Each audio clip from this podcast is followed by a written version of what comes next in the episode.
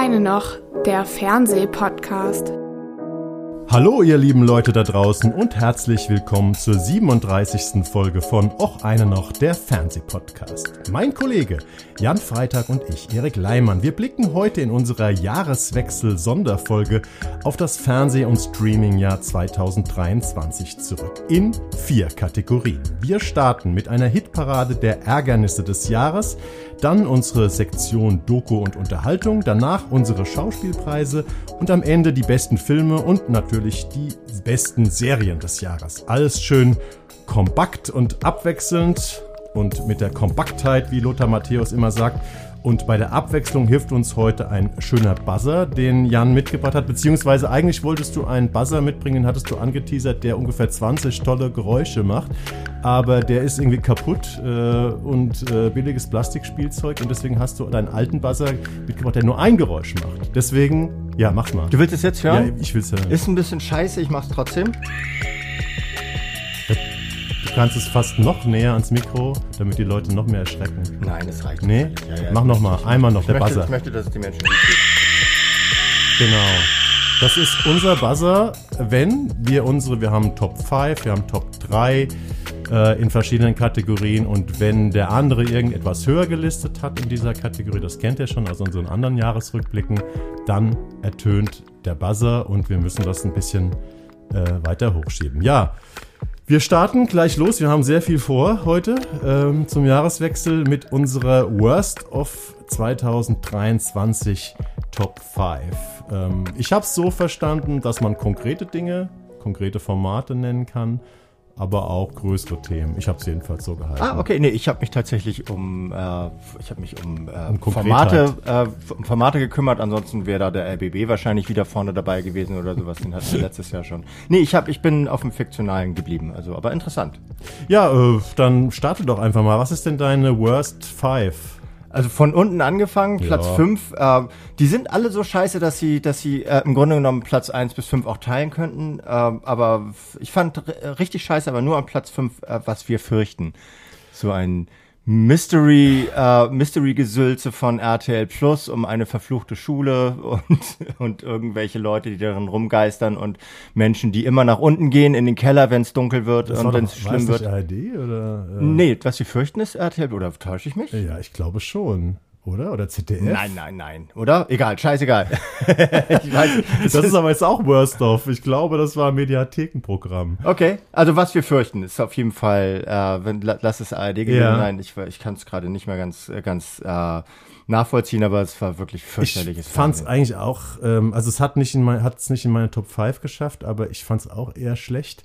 Äh, aber ich erinnere mich daran, dass wir hier einen Podcast drüber gemacht haben und du hast durchaus auch positive Aspekte. Ich Darstellerisch fandst du es, glaube ich, ganz Genau, gut. ich fand die Hauptdarstellerin hat das sehr Mhm. gut gemacht, ihre Mutter auch. Äh, die heißt, wer heißt die Sabine Leuenberger, die Mutter.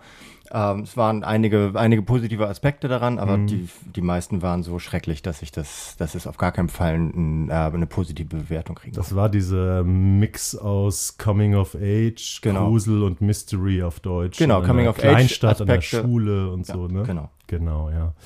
Ja, kommen wir zu meiner Top 5 Worst of. Ich weiß nicht, ob du es höher hast, kannst deinen Buzzer schon mal äh, irgendwie im Anschlag haben. Das war äh, Squid Game, The Challenge. Nee, habe ich. Hast du nicht? Nee, Äh, fand, ich, fand ich auch scheiße, haben wir- ich aber nicht. Haben wir vor kurzem ja erst drüber geredet, also diese Reality-Show, die sich an dieser, ähm, ja, für mich ja großartigen Fiction-Serie, koreanischen Fiction-Serie, ähm, Squid Game orientierte, wo man in London einfach diese Squid Game ähm, Arena nachgebaut hat. Ich fand es menschenverachtend, ich fand es fürchterlich und ich fand es sogar langweilig, weil äh, ja man die Spiele halt größtenteils schon kannte. Ich muss allerdings auch äh, zur Ehrenrettung von Squid Game sagen, ich war am Wochenende seit fünf oder sechs Jahren mal wieder bei einem Spiel vom FC St. Pauli äh, im Stadion. Du wahrscheinlich auch. Ne? Natürlich. Ja. Äh, und da habe ich einen alten Freund getroffen, einen guten Freund, der, glaube ich, auch diesen Podcast relativ äh, oft hört. Und der meinte, er lag mit Corona flach, ist auch ein Squid Game-Fan und fand die Show genauso großartig wie ähm, die Fiction-Serie. Er fand sie sackspannend und so. Also es gab offensichtlich Leute da draußen, die fanden es gut, aber ich fand es wirklich quälend und äh, zum Fremdschämen und deswegen ist es meine Top 5. Vielleicht so die Leute, die so ein bisschen auf Turkey waren und die nächste Staffel nicht erwarten können, für die war das so ein, dann so ein bisschen das Methadon, dass sie so über, den, ja, über die ersten Sucht. Ich glaube ja, Phasen Squid Game ist eine Serie, wo man sich einen Gefallen getan hätte, wenn man es bei der einen belässt, aber ja. man kann ja sich überraschen lassen positiv. Vielleicht fällt den Koreanern ja was ganz Tolles ein. Ja. Was ist denn ähm, deine Top 4? Eine negative Überraschung, wobei es gar keine Überraschung war, es ist der Schwarm im ZDF. Bäp. Reden wir später drüber. Ja, reden wir später drüber. Dann darfst du deine. Ja, Filme. meine Top 4 ist ähm, dieses Ärgernis der Preiserhöhungen bei den Streamern. Also wahrscheinlich ist es euch aufgefallen, fast alle Streamer äh, sowohl die, die vorwiegend auf Film und Serie setzen, als auch äh, die, die auf Sport setzen. Ich sage nur Dazone, irgendwie, ich glaube 150 Prozent Preiserhöhung. Das war schon, ist schon extrem grenzwertig. Ähm, aber auch die anderen Werbemodelle werden eingeführt. Es kommt immer mehr Werbung, die Preise steigen trotzdem. Und wenn man sich da das mal zusammenrechnet, was man so, wenn man so ein paar Streamingdienste abonniert hat im Monat, das ist ganz schön nach oben gegangen im, im Jahr 2023. Ja, und führt dazu, dass viele Leute sich halt echt überlegen müssen, äh, was sie vielleicht abgeben. Ne? Hat aber vielleicht auch damit zu tun, dass viele von diesen Läden ganz schön, äh, ganz schön defizitär arbeiten müssen. Also jetzt natürlich nicht Apple und, und Amazon, die das alles aus der Portokasse mitfinanzieren, aber die genuinen äh, Portale, sowas wie Netflix oder eben auch The Zone, mhm. die äh, sind ja auf einen Namen angewiesen, auch wenn The Zone so ein Milliardär, so ein Multimilliardär gehört zum amerikanischen. Aber äh, die haben auch vorher, glaube ich, Dumpingpreise gehabt, also Kampfpreise. Das stimmt, gehabt. klar. Das ist das alte, alte Spiel, ne? Am mhm. Anfang zum Anfüttern, ähm, moderate Preise und dann geht es extrem hoch. Es fand es halt für den, für den Verbraucher, für die Verbraucherin ein bisschen bitter, dass alle so extrem angezogen haben ähm, dieses Jahr. Und diese ganzen Werbemodelle und ach, was es noch alles gibt, um irgendwie ähm, down zu graden und beziehungsweise abzugraden, wenn man mehr, mehr bezahlt. Aber das äh, ist jetzt nicht so ein spannendes Thema, aber es war auf jeden Fall in meiner Top 5 von Worst of 23. Wo sind wir angekommen bei dir? Beim, beim dritten jetzt. Ja, also mein okay. dritt, drittmiesestes Format, wie gesagt, könnte auch Nummer eins sein, ist äh, Citadel. Ich weiß nicht, ob du davon gehört hast. Ich habe natürlich davon gehört, äh, aber ich habe tatsächlich keine einzige Minute gesehen, weil ich so viel Negatives darüber gehört habe. Und auch das, was ich gehört habe, ging auch in diese Kategorie von Sachen, die mich eh nicht interessieren. Deswegen habe ich es bleiben lassen. Ja, ich weiß gar nicht, ob es, also es lief auf Amazon Prime, ist so, eine, so, so ein Action-Spionagestoff mit unverwundbaren äh, Models, die die ganze Zeit aus mindestens 200 Meter irgendwo ins Geröll knallen, aber keine Schramme davon tragen. Es ist einfach von vorne bis hinten lächerlich und ich habe es jetzt aufgenommen, weil es eigentlich nur eins unter vielen ist, weil es relativ starbesetzt war, mit Richard Madden unter anderem in, ein, in einer Rolle. Ja. Und weil es zum anderen aber auch dieses, diesen ganzen Action-Mumpitz fürde fand, so ein bisschen auf den Punkt gebracht hat, so was daran so blödsinnig ist und was mich daran immer wieder rätseln lässt, wie es Leute schaffen, sowas interessant zu finden und durchzugucken, weil es war von der ersten bis zur letzten Sekunde von dem, was ich gesehen habe, wie, wie so, wie, wie so in, in, in Gülle getränkte Bambusstäbe unter den Fingernägeln. Es war wirklich fürchterlich und es ist aber, dafür hat es immerhin in meiner Liste geschafft. Also ich habe ich hab tatsächlich gehört, ähm, das ist ein Desaster, ein finanzielles Desaster wohl für Glück, Amazon, ja. ähm, weil es wirklich unfassbar teuer ist und es war ja sogar, glaube ich, so als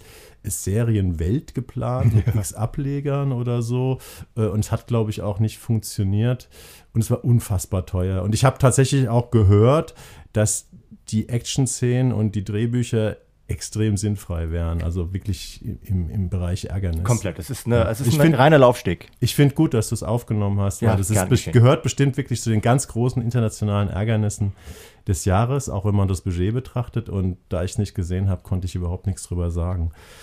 Meine Top 3. Ja. Ähm, ist jetzt so ein bisschen gefaked, weil ich konnte mich zwischen zwei konkreten deutschen Formaten nicht entscheiden. Ich wusste nicht, ob die Miss Merkel-Filme auf RTL äh, das größte Ärgernis waren oder der Greif ähm, bei Amazon. Der Greif war nicht ganz so schlecht wie Miss Merkel, aber ich habe, weil es von äh, Marka Yesilkaya war, die ich sehr, sehr schätze, das äh, Macherteam, äh, von denen ich fast ein bisschen Fan bin, die haben unfassbar gute Tatorte zum Beispiel gedreht. Äh, deswegen muss ich da einen höheren Maßstab anlegen. Und wenn man dann letztendlich mal guckt, wir haben über den Greif gesprochen, was da hinten rausgekommen ist, ähm, ist schon sehr, sehr wenig. Bei Miss Merkel ist es das erwartbar wenige. Bei der Greif finde ich, hätte mehr rauskommen können, gerade weil äh, Marka Jesilka ja auch große Holbein-Fans sind und ja. das ist so ein Herzensprojekt. Aber es ist eigentlich gescheitert, oder? Ich weiß, ich habe gar keine Ahnung von der Rezeption. Also wer weiß, es ist schlecht gelaufen. Ist schlecht gelaufen. Ich habe okay. Insider, ich habe mit einer Insiderin gesprochen, die hat mir gesagt, es hat nicht funktioniert. Okay, alles klar. Ja, es wird also auch mit höchster Wahrscheinlichkeit nicht weitergehen. Ist halt so Teenager-Fantasy, so, so wie, wie Wolfgang Holbein auch Teenager-Bücher sind und so. Ja. Ich, war, ich, ich hatte immer gedacht, es ist womöglich einfach nichts für mich, weil ich ich kein Fantasy-Fan nee. bin, sowas, aber es ist äh, es womöglich hatte, einfach was für Es hatte niemanden. zu viele Schwächen und sie ja. konnten das irgendwie nicht verorten und es hat letztendlich auch nicht gut ausgesehen. Wahrscheinlich hätte man noch viel mehr investieren müssen, damit es gut ja. aussieht. Ähm, aber es hatte wirklich viele, viele Schwächen und das bei zwei sehr, sehr talentierten ähm, Showrunnern. Ähm, ja, deswegen wirklich ein Flop, muss man sagen. Ich, aber, für mich auch, aber ich fand ihn jetzt, ich fand die anderen floppiger. genau. Aber es ist auch gut, dass wir ein bisschen variieren, sonst haben wir alle dasselbe. Deswegen würde ich jetzt meine Nummer zwei mal vortragen. Ja, mach mal. Ich würde aber, du hast es auch irgendwo. Es ist Club Las Piranhas. Nein, den habe ich vergessen. Hast du vergessen? aber der gehört da definitiv mit rein. Ich bin dir oh dankbar, Jan, dass du Oh Gott, mein das, hätte auch, das hätte auch tatsächlich mit meiner Nummer 1 konkurrieren können. Ja, ja doch, stimmt, hast recht. So ein, so ein, äh, so ein Prequel, äh, Sequel äh, dieses gleichnamigen Films äh, von und mit Hake, äh, nicht, glaube ich, gar nicht von ihm, aber mit Harpe Kerkeling aus ja. den späten 90er Jahren oder mittleren 90er Jahren bei der Sat 1 gelaufen. Damals haben sie jetzt eine Serie ja, draus gemacht. War das. du bist heute großer ja, Verwechsler. die sind doch alles gleich, egal. Das war ARD mal. Ja. ja. Okay, die sind auf jeden Fall, also was sie daraus gemacht haben, ist in jeder Hinsicht einfach nur lächerlich und es ist vor allem nicht, nicht lustig. Ja. Und das war, es ist wirklich ein Format mit Harpe Kerkeling zu machen, wo nicht ein einziger Moment dabei ist, in dem man erheitert wirkt. Das ist schon eine große Kunst. Also von daher, Respekt. Ich glaube auch, das könnte mit das mieseste sein oder das mieseste, was Harpe Kerkeling, der ja re relativ hohe Trefferquote hat, sag ich mal, bei seinen Projekten. Ähm, ich glaube, der war wirklich noch nie in so einem miesen Projekt. Unglaublich mies. Ja. So, deine zwei. Haben wir schon die zwei? Ja. Ach ja, die zwei ist bei mir so eine schöne Sammelkategorie. Ich sag mal, meine zwei Worst of ist 6 mal 45 Minuten. Weißt du, was ich damit meine? Das Format, dass es eigentlich ein Dreiteiler ist. Ja, also es ist dieses Format, es ist die deutsche Miniserie äh, in Klammern 6 mal 45 Minuten, die dazu führt, es ist also ein sehr gängiges Format geworden äh, und das führt dazu, dass unglaublich viele Stoffe, die es absolut nicht hergeben, äh, extrem gedehnt werden, nämlich auf viereinhalb Stunden, nee, äh, drei, doch viereinhalb, nee, viereinhalb Stunden, Stunden, genau. Ja. Ich habe hier mal ein paar Beispiele aufgeführt. Schnee haben wir drüber geredet zwei Seiten des Abgrunds, ich glaube RTL Plus war das, Der Schatten, eine Mystery-Serie, die, ich war entsetzt, für diverse deutsche Fernsehpreise nominiert war. Auch ganz großer Mumpitz. Am Ende die Macht der Kränkung. Ganz schlimm, weil es auch noch kunst- oder tiefsinnig sein sollte. Und natürlich auch die zweite Staffel vom König von Palma. Alle hier erwähnten Formate absolut Diebstahl von Lebenszeit die eben auch nicht nur mit den Formaten an sich zu tun haben, sondern auch mit dieser Idee, dass man einen Stoff, den man hatte, in vielleicht 90 Minuten erzählen äh, können, in viereinhalb Stunden erzählen musste. Und ich befürchte, das wird uns auch im nächsten Jahr ähm, weiter begleiten, äh, diese Unsitte, ähm, viereinhalb Stunden, sechs mal 45 Minuten. Deswegen musste ich die relativ weit hoch mit reinnehmen in meine Ja, ist, ein bisschen, ist tatsächlich ein bisschen ärgerlich und es ist auch ein bisschen, bisschen wohlfeil und berechnend, dass sie dieses ja. Format jetzt so, weil es eben früher gab es immer die, die großen Dreiteiler, die liefen dann äh, gerne entweder vor Weihnachten oder nach Weihnachten. Das sind jetzt, es ist einfach gesplittet. Und sie geben sich manchmal noch nicht mal Mühe, da äh, so eine Art Cliffhanger reinzubauen, sondern das sind einfach so, dann endet es nach einer Dreiviertelstunde und dann geht es damit äh, in der nächsten Folge los und es genau. ist wirklich lieblos. Aber ja, ja okay, nee. Ja, jetzt hast du, wenn jetzt wer genau aufgepasst hat, kennt ja schon meine Nummer eins. Wollen ja. wir jetzt drüber reden? Weil ich, ich habe dich ja vorhin ausgebuzzert. Achso, ne? nee, also äh, klar, hau rein, deine Nummer eins oder soll ich meine? Meine Nummer eins ist halt wirklich der Schwarm, äh, weil ich habe es ja, glaube ich, auch hier im Podcast erzählt. Ähm, der Schwarm ist ja ein Riesenprojekt, da haben ja viele Leute, also es ist auch ein gutes Buch, ähm, ein Buch, was Millionen, aber Millionen Leute begeistert hat, Top-Thema, Riesenbudget, Showrunner von Game of Thrones geholt und so weiter. Und dann kommt etwas raus, ich habe die Geschichte, glaube ich, schon mal erzählt. Ich hatte Vorab-Screener bekommen und aus denen war nicht so ganz die Reihenfolge ersichtlich. und dann habe ich ja drei oder vier Folgen gesehen ähm, und habe die in der falschen Reihenfolge gesehen. Ich glaube, ich bin mit Teil 3 eingestiegen und ich habe es nicht, also ich habe aufmerksam zugeschaut, aber ich habe es nicht gemerkt. Also, dass ich die falsche Reihenfolge gesehen habe. Und das äh, erzählt, glaube ich, viel über den, den Sog und die Spannung des Drehbuchs und die ganze Konstruktion dieser Erzählung. Die war für mich ein absolutes Desaster. Und das ist nur meine Nummer eins, weil man eben auch hier, wie bei Marka Yesilkaya, der Greif, ähm, eben Anspruch, das, was man hätte erwarten können und was es sein wollte und was es am Ende geworden ist, äh, gegenüberstellen muss. Genau. Deswegen ist es meine Nummer eins. Aber was, weswegen hattest du es auf vier oder fünf? Äh, auch genau, das Preis-Leistungs-Verhältnis. Preis steckt, unglaublich, ja. steckt unglaublich viel Geld drin. Also es ist ja eine internationale Koproduktion, die natürlich aber trotzdem komplett auf Deutsch läuft. Also alle Menschen reden wieder geschliffenes hannoveranisches Deutsch. Und ähm, das ist einfach, also es ist vom, nicht mal der Production Value ist irgendwie besonders ansehnlich. So, es ist schon okay, das ist das Beste daran. So, man ja, kann diese ganzen. CGI war auch nicht gut. Nee, ich, so richtig gut aussehen tut's, äh, tut's nicht. Die, die schauspielerischen Leistungen sind, obwohl da wirklich gute Leute dabei sind, unter aller Sau. Und das, vor allem das Ensemblestück funktioniert gar nicht. Die spielen alle, äh, eigentlich spielen die alle äh, so, so Ein-Personenstücke und äh, teilen sich zufällig denselben Set. Also es ist wirklich. Das ist sehr gut ausgedrückt. Das ist, das ist ganz schlimm, ganz schlimm. Nicht so schlimm wie meine Nummer eins, aber es ist ganz schlimm. Jetzt bin ich gespannt. Was ist deine Nummer eins? Ich glaube, du dürftest gar nicht gespannt sein. Das ist Bo äh, Bruno. Hatten wir ja gerade erst. Okay, so. ja, ja. Das ist für okay. mich, für mich eben nicht einfach nur unglaublich schlechtes Fernsehen, sondern es ist niederträchtiges Fernsehen für mich, weil es halt den Anspruch hatte, eine Persiflage über toxische Männlichkeit zu erstellen ähm, aber einfach so, so äh, auf den Punkt sechs Sätzen, so, weil es hat nicht funktioniert. So, das, das toxische männliche Arschloch wird am Ende zum Sympathieträger und ist dadurch so ein kleiner Exkulpationsfeldzug für alle toxischen Männer auf dieser Welt. Deswegen äh, glaube ich bei, beim AfD-Ranking Top 1 dieses Jahr. Ja, wir haben ja, wir müssen das nicht äh, länger auswälzen, weil wir ja erst in der letzten Folge darüber etwas länger gesprochen haben. Aber äh, wir haben ja auch festgehalten, also ich hatte ja drei äh, Feuilletons zitiert, die das alle gut bis okay fanden. Ja, und die Tatsache, dass es von einer Frau geschrieben ist. Aber ja, letztendlich, ich war auch deiner Meinung, diese ganzen Marker, die diese Serie setzt, äh, haben nicht funktioniert. Es war letztendlich einfach eine sehr schlechte Serie. Aber sie war für mich nicht so hoch, weil, wie du schon sagst, Preis-Leistungs-Verhältnis, es ist, läuft nicht umsonst bei Warner TV Serie. Ja, also das wollten below. andere eben nicht, ja. nicht haben. Ähm, aber ich kann es nachvollziehen. Okay, ja. da sind wir uns einig. Das freut mich. Also gut, dass wir auch ein bisschen variiert haben. Nicht denselben.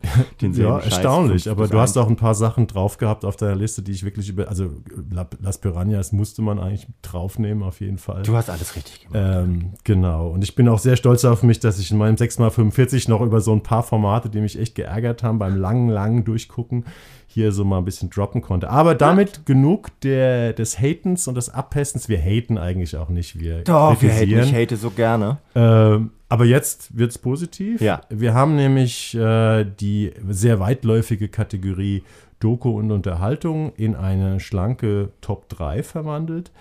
Und ähm, ja, willst du loslegen mit Doku ich oder kann Unterhaltung? Gerne immer loslegen, muss ich gar nicht, aber es ist auch, also hier ist es ähnlich. Die ersten, äh, diese Top 3, die ich genommen habe, die könnten ihre Plätze theoretisch auch wechseln. Das mhm. sind so Hundertstel Sekunden Entscheidungen. Platz 3 habe ich äh, Ernstfall Regieren am Limit genommen als Doku. Die habe ich gar nicht gesehen. Ich hab, hatten wir hier noch nicht besprochen. Ja, Erzähl mal was. Stefan. Lambi ah, äh, aus der okay. ARD ist auch eines der, äh, eine, eine der großen Könner äh, im Bereich der, der dokumentarischen Reportage und der, der Tiefenanalyse. Gerade was den Politikbetrieb Gerade was den betrifft. Ernstfall Regieren am Limit zeigt einfach die, das erste, ich glaube, es sind so die ersten anderthalb Jahre ungefähr der rot-grün-gelben Koalition, wie sie halt im Krisenmodus reagieren, äh, regieren. Und das ist äh, wie immer bei Lambi extrem nah dran und gleichzeitig distanziert. Eine große Kunst. Also er kriegt ja. sie alle, er kriegt auch aus allen was raus und schafft es trotzdem äh, von, äh, von oben drauf zu blicken, obwohl er mittendrin steht. Großes, großes 1 plus. Mhm. Wahrscheinlich ARD, schätze ich. Wahrscheinlich ne? ARD. Ich glaube, sind alle meine, meine äh, Dokus sind ARD, aber ähm, ich komme da ja heute Ist wahrscheinlich noch in der Mediathek, ne? Die sind tatsächlich ja. alle noch in der Mediathek. Ja, ja. das ist auch wirklich ein Tipp für mich, weil in, ich habe viele Lambi-Produktionen ähm, oder Dokumentationen auch äh, geschaut, drüber geschrieben, auch mit ihm ein paar Interviews gemacht, aber die habe ich tatsächlich verpasst. Die ja. werde ich mir noch angucken. Do it. Ja, dann fange ich mal mit meiner Top 3 an und das ist, ähm, haben wir auch hier drüber gesprochen, All or Nothing, die deutsche Nationalmannschaft. Ähm, das ist diese äh, Doku, die dieses Jahr vielleicht bei Amazon die größte Welle gemacht hat über die deutsche Fußballnationalmannschaft in Katar. Äh, die Doku selbst ist konventionell in Ordnung, ist jetzt kein großes Kunstwerk, aber wegen der Wirkung, wegen, wegen dieser unglaublichen Entlarvung eines echt miesen, einer echt miesen Stimmung in einer Mannschaft zusammen mit dem Trainer ist das ein großartiges Dokument. Und wenn man bedenkt, wie viele Leute darüber analysiert und darüber nachgedacht haben und es irgendwo zitiert haben, auch mit dieser Platzierung, wann sie es gebracht haben, äh, praktisch zu diesen Länderspielen, wo Hansi Flick sich dann nochmal rehabilitieren wollte. Ähm, das war alles schon ein ziemlich cooles ähm, Geschäftsmodell und wie gesagt, wegen der Wirkung und weil es wirklich auch interessant ist, ist es meine Nummer drei. Ja, ist auch, ich finde es auch völlig legitim, dass es in dieser Liste drin ist, weil gerade Dokumentationen dürfen eine Wirkung entfalten wollen und äh, können, können also sozusagen von der Rezeption her denken und nicht nur von der Darstellung, dass sie ja. etwas, etwas dokumentieren wollen und dann eine Dokumentation es schafft, nämlich tatsächlich äh, Fragezeichen, die noch gar nicht, die noch gar nicht äh, ausgeschrieben waren, zu stellen und zu beantworten sogar. Das fand ich auch tatsächlich stark. Ich bin einfach nicht so ein Riesenfan von Sportdokus. Ja, aber also allein dieses Phänomen, dass man sagt, man hat so viel darüber spekuliert, wie sieht es in so einer Mannschaft aus und, mhm. und wie ist da so die Dynamik, die Stimmung und so. Aber ich fand, ähm, diese Doku hat ein Negativbeispiel, ohne es zu wollen, mal perfekt einfach dokumentiert. Ja. Und das ist eine, ja, ist eine große Leistung. Leistung ja. ne? Genau, deine ähm, Nummer zwei. Ja, ich, also ich, ich habe das Gefühl, wir werden diesmal, werden auch bei Doku kaum buzzern, äh, weil du wahrscheinlich noch mehr Sportdokus da drin hast. Ich habe als Platz zwei die erfundene Wahrheit äh, von Daniel Sager über die Relotius-Affäre. Habe ich tatsächlich drüber nachgedacht. Wäre wahrscheinlich ein, hätten wir eine Top 5 gemacht, hätte ich den auch drin gehabt. Ja, es ist ganz, ganz toll aufgearbeitet. Ähm, ist auch investigativ, obwohl vieles darüber schon bekannt ist, aber er fährt den, äh, also Daniel Sager fährt mit seinem Team den Lügen von Klaas Relotius hinterher und zwar wirklich um die halbe Welt. Das heißt, viel, viel Investitionen da reingesteckt und äh, aber auch viel rausbekommen, also viele interessante Aspekte und dadurch auch viele, viele, viel Erhellendes über den Medienbetrieb und die, ja. äh, also die, die Aufmerksamkeitsökonomie, wie man so schön sagt. Also von daher lief bei Sky, auch, ne? Ja, genau. Und ist nach wie vor äh, halt zu sehen und kann ich nur empfehlen. Ja, ich fand es auch. Es war ähm, ein sehr, sehr lehrreiches Stück, eben auch über Lüge und Wahrheit. Mhm.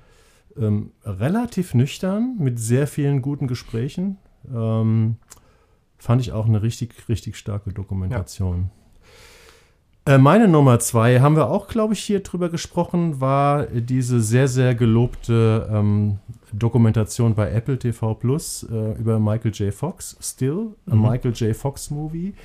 Ähm, wir wissen alle oder die meisten wissen, Michael J. Fox, einer der erfolgreichsten und beliebtesten Schauspieler der 80er und teilweise noch der 90er äh, leidet schon lange an Parkinson und ähm, diese Dokumentation, dieser Dokumentarfilm begleitet ihn sehr, sehr eng im Rückblick auf seine Karriere und sein augenblickliches Leben. Und das ist auf eine so ähm, ja, einnehmende, nahe und ähm, ähm ja, also ans Herz gehende Weise gemacht, ohne dass es irgendwie in die typischen Kitsch-Fettnäpfchen äh, tritt dass ich da sehr bewegt von war. Und ich glaube, viele andere Leute auch. Deswegen ist dieser Dokumentarfilm auch für sehr viele Preise, glaube ich, nominiert und hat auch schon welche bekommen. Du fandest ja. ihn auch gut, ne? Ich fand ihn auch gut. Ich fand auch, also ich habe, ich weiß gar nicht, ob es dazu war oder zu, einer, zu, zu anderen Themen, also dieses Gleichnis äh, gelesen, das ist anrührend, nicht rührselig. Ja. Und das zu schaffen, ist immer, ist immer schwierig, gerade wenn es um das Thema Tod und Krankheit geht und so weiter. Und hier schafft es das wirklich. Es rührt einen an, aber es,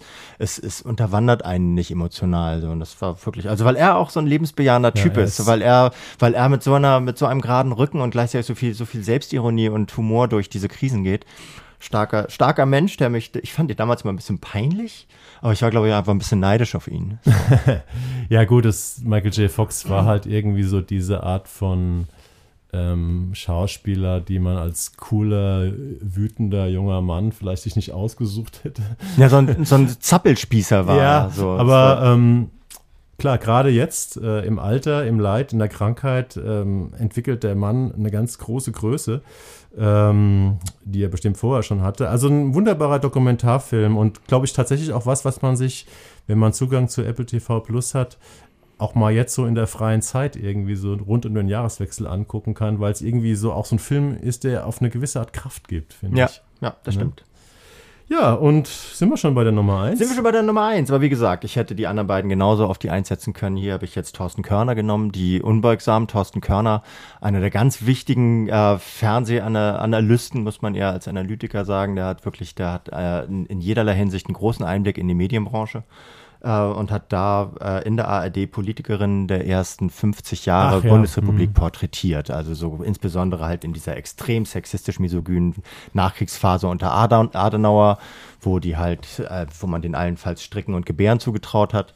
Und äh, das ist ein, es ist ein Porträt, der, äh, das, das einerseits halt die, so die Ikonen porträtiert, andererseits aber auch diejenigen, die es immer noch, die noch leben.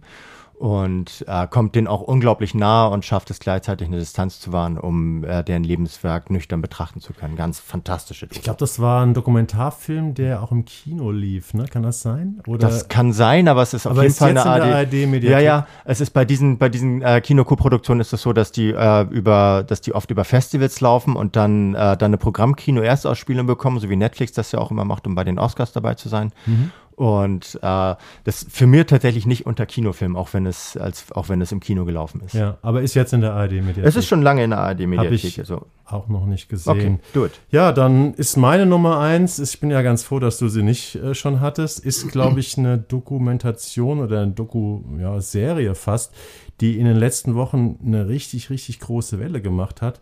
Und das ist die Echt-Doku. Die, ist Ja. wirklich- die ist wirklich meine Nummer eins. Und ich Ja. bin ähm, tatsächlich verblüfft gewesen, wie unglaublich viele Leute, sei es in irgendwelchen Podcasts oder in irgendwelchen Artikeln, ähm, haben durchblicken lassen, wie bewegt sie auch von dieser Doku waren. Also Kim Frank, der Sänger von der Teenie-Band, ähm, äh, ja, halb Teenie, halb ernsthaft Band, irgendwie so in- Mitte, Ende der 90er Jahre, Anfang der Nullerjahre, blickt praktisch jetzt mit Anfang 40 ähm, auf sein ähm, Leben als ähm, Teenie-Idol zurück und auf die Geschichte seiner Band, die halt sehr früh mit 13, 14 Jahren angefangen hat, in drei Teilen, ah, 45 bis 60 Minuten, in der ARD-Mediathek auch verfügbar seit ein paar Wochen.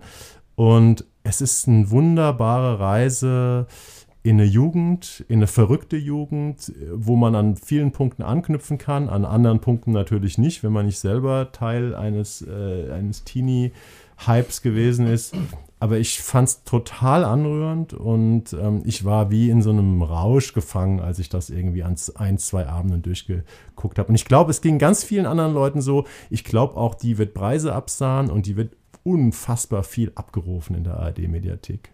Ja, Deswegen ist es meine geht- Nummer eins. Sie geht den Leuten auch nah. Also selbst, sie schafft es selbst denen nahe zu gehen, die damals nicht gelebt, äh, nicht, nicht äh, wach in der Popkultur gesteckt haben. Man muss, glaube ich, nochmal, ich muss dich korrigieren, klingt jetzt so pädagogisch, aber ich glaube, das war einfach eine richtige Band. Sie sind äh, schon Ja. als, als Schüler sind die schon zusammengekommen und die haben das sehr ernst genommen und haben dann aber, als sie in den Zirkus reinge äh, reingetreten sind, in die Arena, hat man denen dann plötzlich angefangen, die Lieder zu schreiben und sagen, ne? Es, in der, bis sie dann sich mit ihrem letzten Album befreit haben, wurden ihnen die Lieder geschrieben, Ja. deswegen ein bisschen Teenie. Genau, es ist ein bisschen, aber es war schon so, so Ja. Mhm. wie Tokyo Hotel. Die wird, den, da, da wird ja auch immer unterstellt, das sei irgendwie ein Konstrukt. So, nee, das sind, das waren, das waren Freunde, die sich, äh, die eine Band gegründet haben und was dann daraus gemacht wurde am Ende, das hat eher was wieder mit dieser ähm, Aufmerksamkeitsökonomie zu tun, als mit den Boys, die da, die da musiziert haben. Ja. Ich habe übrigens, ähm, äh, der Kim Frank war zu Gast bei diesem Spiegel-Podcast von Juan Moreno. Ja. Ähm, das ist ähm, ein ganz wunderbares Gespräch. Also, falls ihr euch das mal anhören wollt, ähm, ich glaube, die Frage ist so ein bisschen: Würdest du gerne noch einmal Idol sein? Also, es, um diese Frage, dieses Reflektieren vom, von einem Mann, der heute ein ganz normales Leben führt, der früher ein Teenie-Idol war, ist das ein ganz tolles Gespräch. Gerade die letzten Minuten sind extrem klug. Äh, extrem bewegend. Ähm, aber guckt euch die Doku an, falls ihr es Ja. nicht getan habt. Ne? Do it.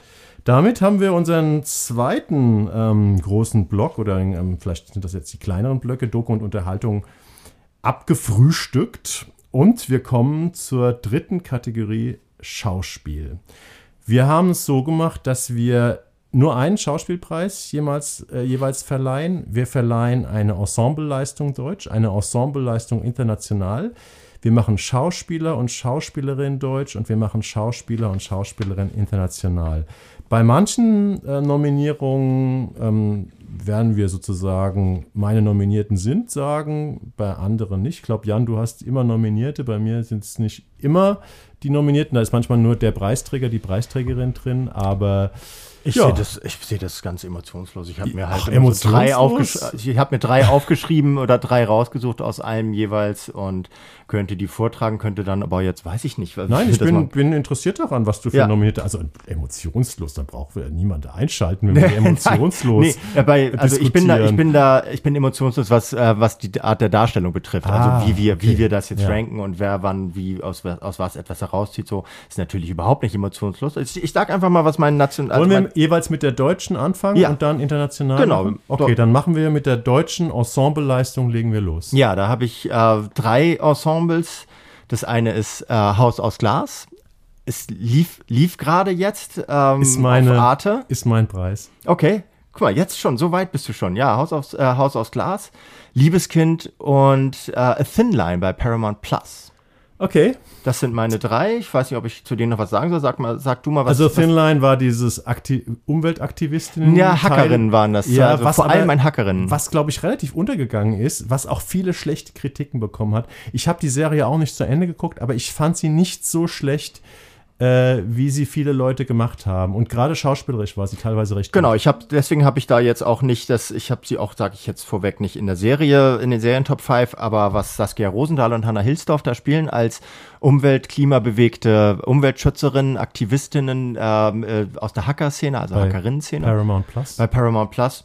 Das ist richtig stark. Also ich kaufe den beiden zwar nicht ab, dass sie Schwestern sind, weil sie sich viel zu unähnlich sehen, aber ich kaufe denen ihre Figuren komplett ab und das ist, also ich finde die ganz toll gespielt. Deswegen Ensemble Mhm. Platz drei bei mir, wenn ich das jetzt ranken würde, Haus aus Glas äh, Platz zwei, weil das eben, das ist ein richtiges Kammerspiel, das macht sehr viel aus, also Mhm. mit dem Ensemble. Und Platz eins ist aber Liebeskind, weil das einfach äh, eine herausragende Serie war bei Netflix äh, um eine, ähm, um also eine Kindes- und Familienentführung gewissermaßen mit so, einem- mit so einer Art Triebtäter, so, ein- so ein äh, Serial Killer, aber nicht Serial Arschloch, so. Und das war, ist auch ein Kammerspiel, das extrem gut äh, dargestellt Ich glaube, wir wurde. kommen später nochmal auf Liebeskind, aber es ist wahrscheinlich der einzige, die einzige richtig gute deutsche äh, Thriller- oder Krimiserie des Jahres. Ja, das kann ich, sein, Ja. ja. Mhm. ja, dann lass uns noch ein bisschen mehr über Haus auf, aus Glas äh, reden, ähm, was ihr noch gar nicht geschaut haben könnt, weil Haus aus Glas ähm, übrigens auch 6 mal 45 Minuten, aber diesmal in gut. Ähm, läuft ab 28.12. in der Arte-Mediathek und einen Tag später dann in der ARD-Mediathek. Die lineare Ausstrahlung von diesem Sechsteiler ist in der ersten Januarwoche. Und ich ist interessant, wir haben tatsächlich vorher nicht drüber gesprochen, ähm, aber ich habe auch gedacht, wow, also es geht um eine Familie, es geht um eine Unternehmerfamilie, die in einer großen Villa wohnen und ein, ein, ein, ein Vater, gespielt von Götz Schubert, ähm, und eine Mutter haben vier mittlerweile erwachsene Kinder und wegen einer Hochzeit kommen die alle in diesem Haus zusammen. Klingt nach einem Setting, was irgendwie auch ganz übel schief hätte gehen können. Aber in dem Fall kommen wir vielleicht später nochmal zu. Ist es sehr, sehr gut gelaufen und du hast recht, eine ganz große Stärke von Haus aus, aus Glas ist diese fantastische Ensembleleistung von dieser Familie. Ähm, ja, wollen wir es dabei erstmal belassen? Muss belassen. Ich finde weil nämlich auch ich tatsächlich die Serie äh, an sich, die ist auch schon gut, aber die hat mich nicht so gekickt wie das Ensemble, denn das äh, endet am Ende, äh, mündet das in so einen Thriller hinein, was mir zu, äh, einfach zu viel war. Es will, es will am Ende ein bisschen mehr, als, äh, als es dieses Ensemblestück eigentlich hergibt, aber wie die Leute das spielen, das ist wirklich ganz, ganz, ganz, ganz, ganz. Gut, ja, dann würde ich sagen, ähm, kommen wir zur International. Leistung international. Fang du mal an.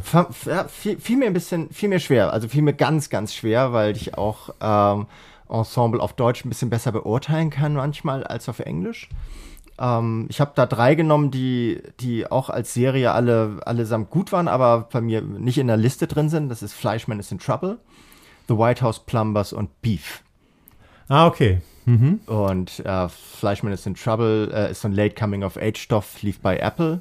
The White House Plumbers bei Sky mit Woody Harrelson und äh, Justin Theroux als, äh, als tatsächlich existierende Watergate-Affären-Player. Die aber eher so auf so einer grotesken Ebene leicht drüber sind, aber das sehr, sehr unterhaltsam machen. Und Das war mir zu viel äh, Chargieren Ja, bei okay, aber White House Plan. Also ich glaube, die Serie, so eine HBO-Serie, die hier bei Sky, glaube ich, lief, ne, hat auch so ein bisschen die Kritiker gespalten. Also ich glaube, so viele Preise werden die, glaube ich, nicht gewinnen Nö, mit dem aber Ding. das, aber das ist halt auch so ein bisschen Fall to the Floor. Das fand ich Ja. halt auch, also es war ein bisschen drüber gespielt, aber in dieser Art und Weise, äh, auf dieses Groteske fand ich das sehr gut. Und Beef ist halt, Ja. äh, es ist so ein, ist so ein Cultural, äh, Culture Clash in, äh, in äh, Südkorea, also wieder diese, diese, ähm, Na, es ist in Los Angeles. ja, es ist in Los Angeles, aber es ist inspiriert Ja. von, also es, es, es gibt ein, äh, ein Original davon Ah, aus Südkorea. Okay, das wusste ich gar nicht. Und wird halt, äh, spielt in dieser, in dieser südkoreanischen Exil-Community in den USA und darüber, wie so verschiedene, verschiedene Gehaltsklassen miteinander clashen und das ist ganz, ganz großartig gespielt. Also ich habe tatsächlich auch ähm, in den letzten Wochen mal so ein paar Serien nachgeholt, die, über die viele Leute gesprochen haben und ähm, die, ähm, ja, um halt auch ein bisschen unsere, ja, unseren Jahresrückblick ein bisschen beurteilen zu können. Da war auch Beef dabei. Beef äh, war ein großer Hit bei Netflix ähm, im letzten Jahr, äh, hat auch sehr viele gute Kritiken bekommen. Die Darstellerin und der Darsteller sind, glaube ich, auch bei den Emmys beide nominiert. Ähm, es ist praktisch, es, es geht um eine Eskalationsspirale, eine Gewaltspirale von einem Streit. Und ähm, ich fand das auch interessant. Ich habe zwei, drei Folgen gesehen. Ich weiß nur nicht, ich glaube, in die Bestenliste hätte es bei mir nicht geschafft, weil die Figuren halt alle nicht besonders sympathisch sind. Und irgendwie habe ich immer so ein bisschen Distanz zu den Figuren behalten. Aber es ist auf jeden Fall eine sehr interessante Serie. Und ich habe auch sehr stark mit mir gerungen nach diesen zwei, drei Folgen, ob ich nicht weiter gucke. Und dann habe ich letztendlich aus Zeitgründen abgebrochen. Aber Beef ist auf jeden Fall eine interessante Serie, falls ihr die noch nicht geguckt habt solltet ihr mal reinschauen. Es kann sein, dass, dass euch das total packt oder dass es, dass ihr so ein bisschen gespalten zurückbleibt. Also, dass, dass die Serie gar nichts mit einem macht, das glaube ich eher nicht. nee, kann ich mir auch nicht vorstellen. Ist ein bisschen aseptisch, hast du recht, aber die ist, ist sehr bewegend auf ihre Art. Ja. Deine Nummer eins, du hast ja keine drei, ne? Nee, und äh, meine Nummer eins, äh, beziehungsweise meine Ensemble-Leistung international, ähm, ist ein absoluter Hammer, ein absoluter Serienhammer, den wir auch hier in, unserer, ähm, in unserem Podcast äh, sträflich übersehen haben. Also ich hatte schon lange vor, das endlich mal nachzuholen, aber hab's jetzt gemacht. Das ist The Bear. Ja. Ähm, The Bear hast du gar nicht gesehen? Habe ich nicht gesehen, habe ich von gehört. So, es Also das ist diese Serie, das ist diese Serie ähm, bei Disney Plus, ähm, von der jetzt in diesem Herbst die zweite Staffel erschienen ist. The Bear spielt in einer Küche, in einer Restaurantküche in Chicago. Ist übrigens auch eine Serie, die unfassbar viel Lust auf Chicago macht, weil sie wahnsinnig schöne Stadtansichten zeigt. Und ähm, die startet ja in Amerika. Also es gibt ganz viele Emmy-Nominierungen. Im Januar werden ja jetzt die Emmys nominiert für The Bear. Ähm, und äh, ja, da wird ganz viel geschrien, gestritten. Es ist unheimlich hektisch. Und diese Serie The Bear startet ja lustigerweise in der Comedy. Sparte bei den Emmys. Ähm, wobei man sagen muss, ja, es gibt tatsächlich lustige Stellen, aber es gibt auch ganz, ganz viel Drama. Also so eine Serie, die zwischen Drama und Comedy schwankt, aber eigentlich ein bisschen mehr im Drama verortet ist. Und egal, was man von The Bear hält, manchen Leuten ist diese Serie zu stressig, zu hektisch, weil die sich die ganze Zeit anschreien in der Küche und so weiter. Aber diese ganzen Charaktere, die da in der Küche zusammenarbeiten, das ist schauspielerisch und was darüber kommt von Aura, ist der absolute Hammer. Also es war wahrscheinlich meine Jahrzehnts-Top. Ensemble-Leistung. Also, okay, aber das ist, aber da, du findest das Ensemble besser als die Serie, oder? da kommen wir später Kommen wir noch später. zu. Okay, aber das klar. Ensemble ist ein absoluter Hammer Ja. von The Bear. Ja. Und deswegen muss man sich die Serie, das ist ein Must-See.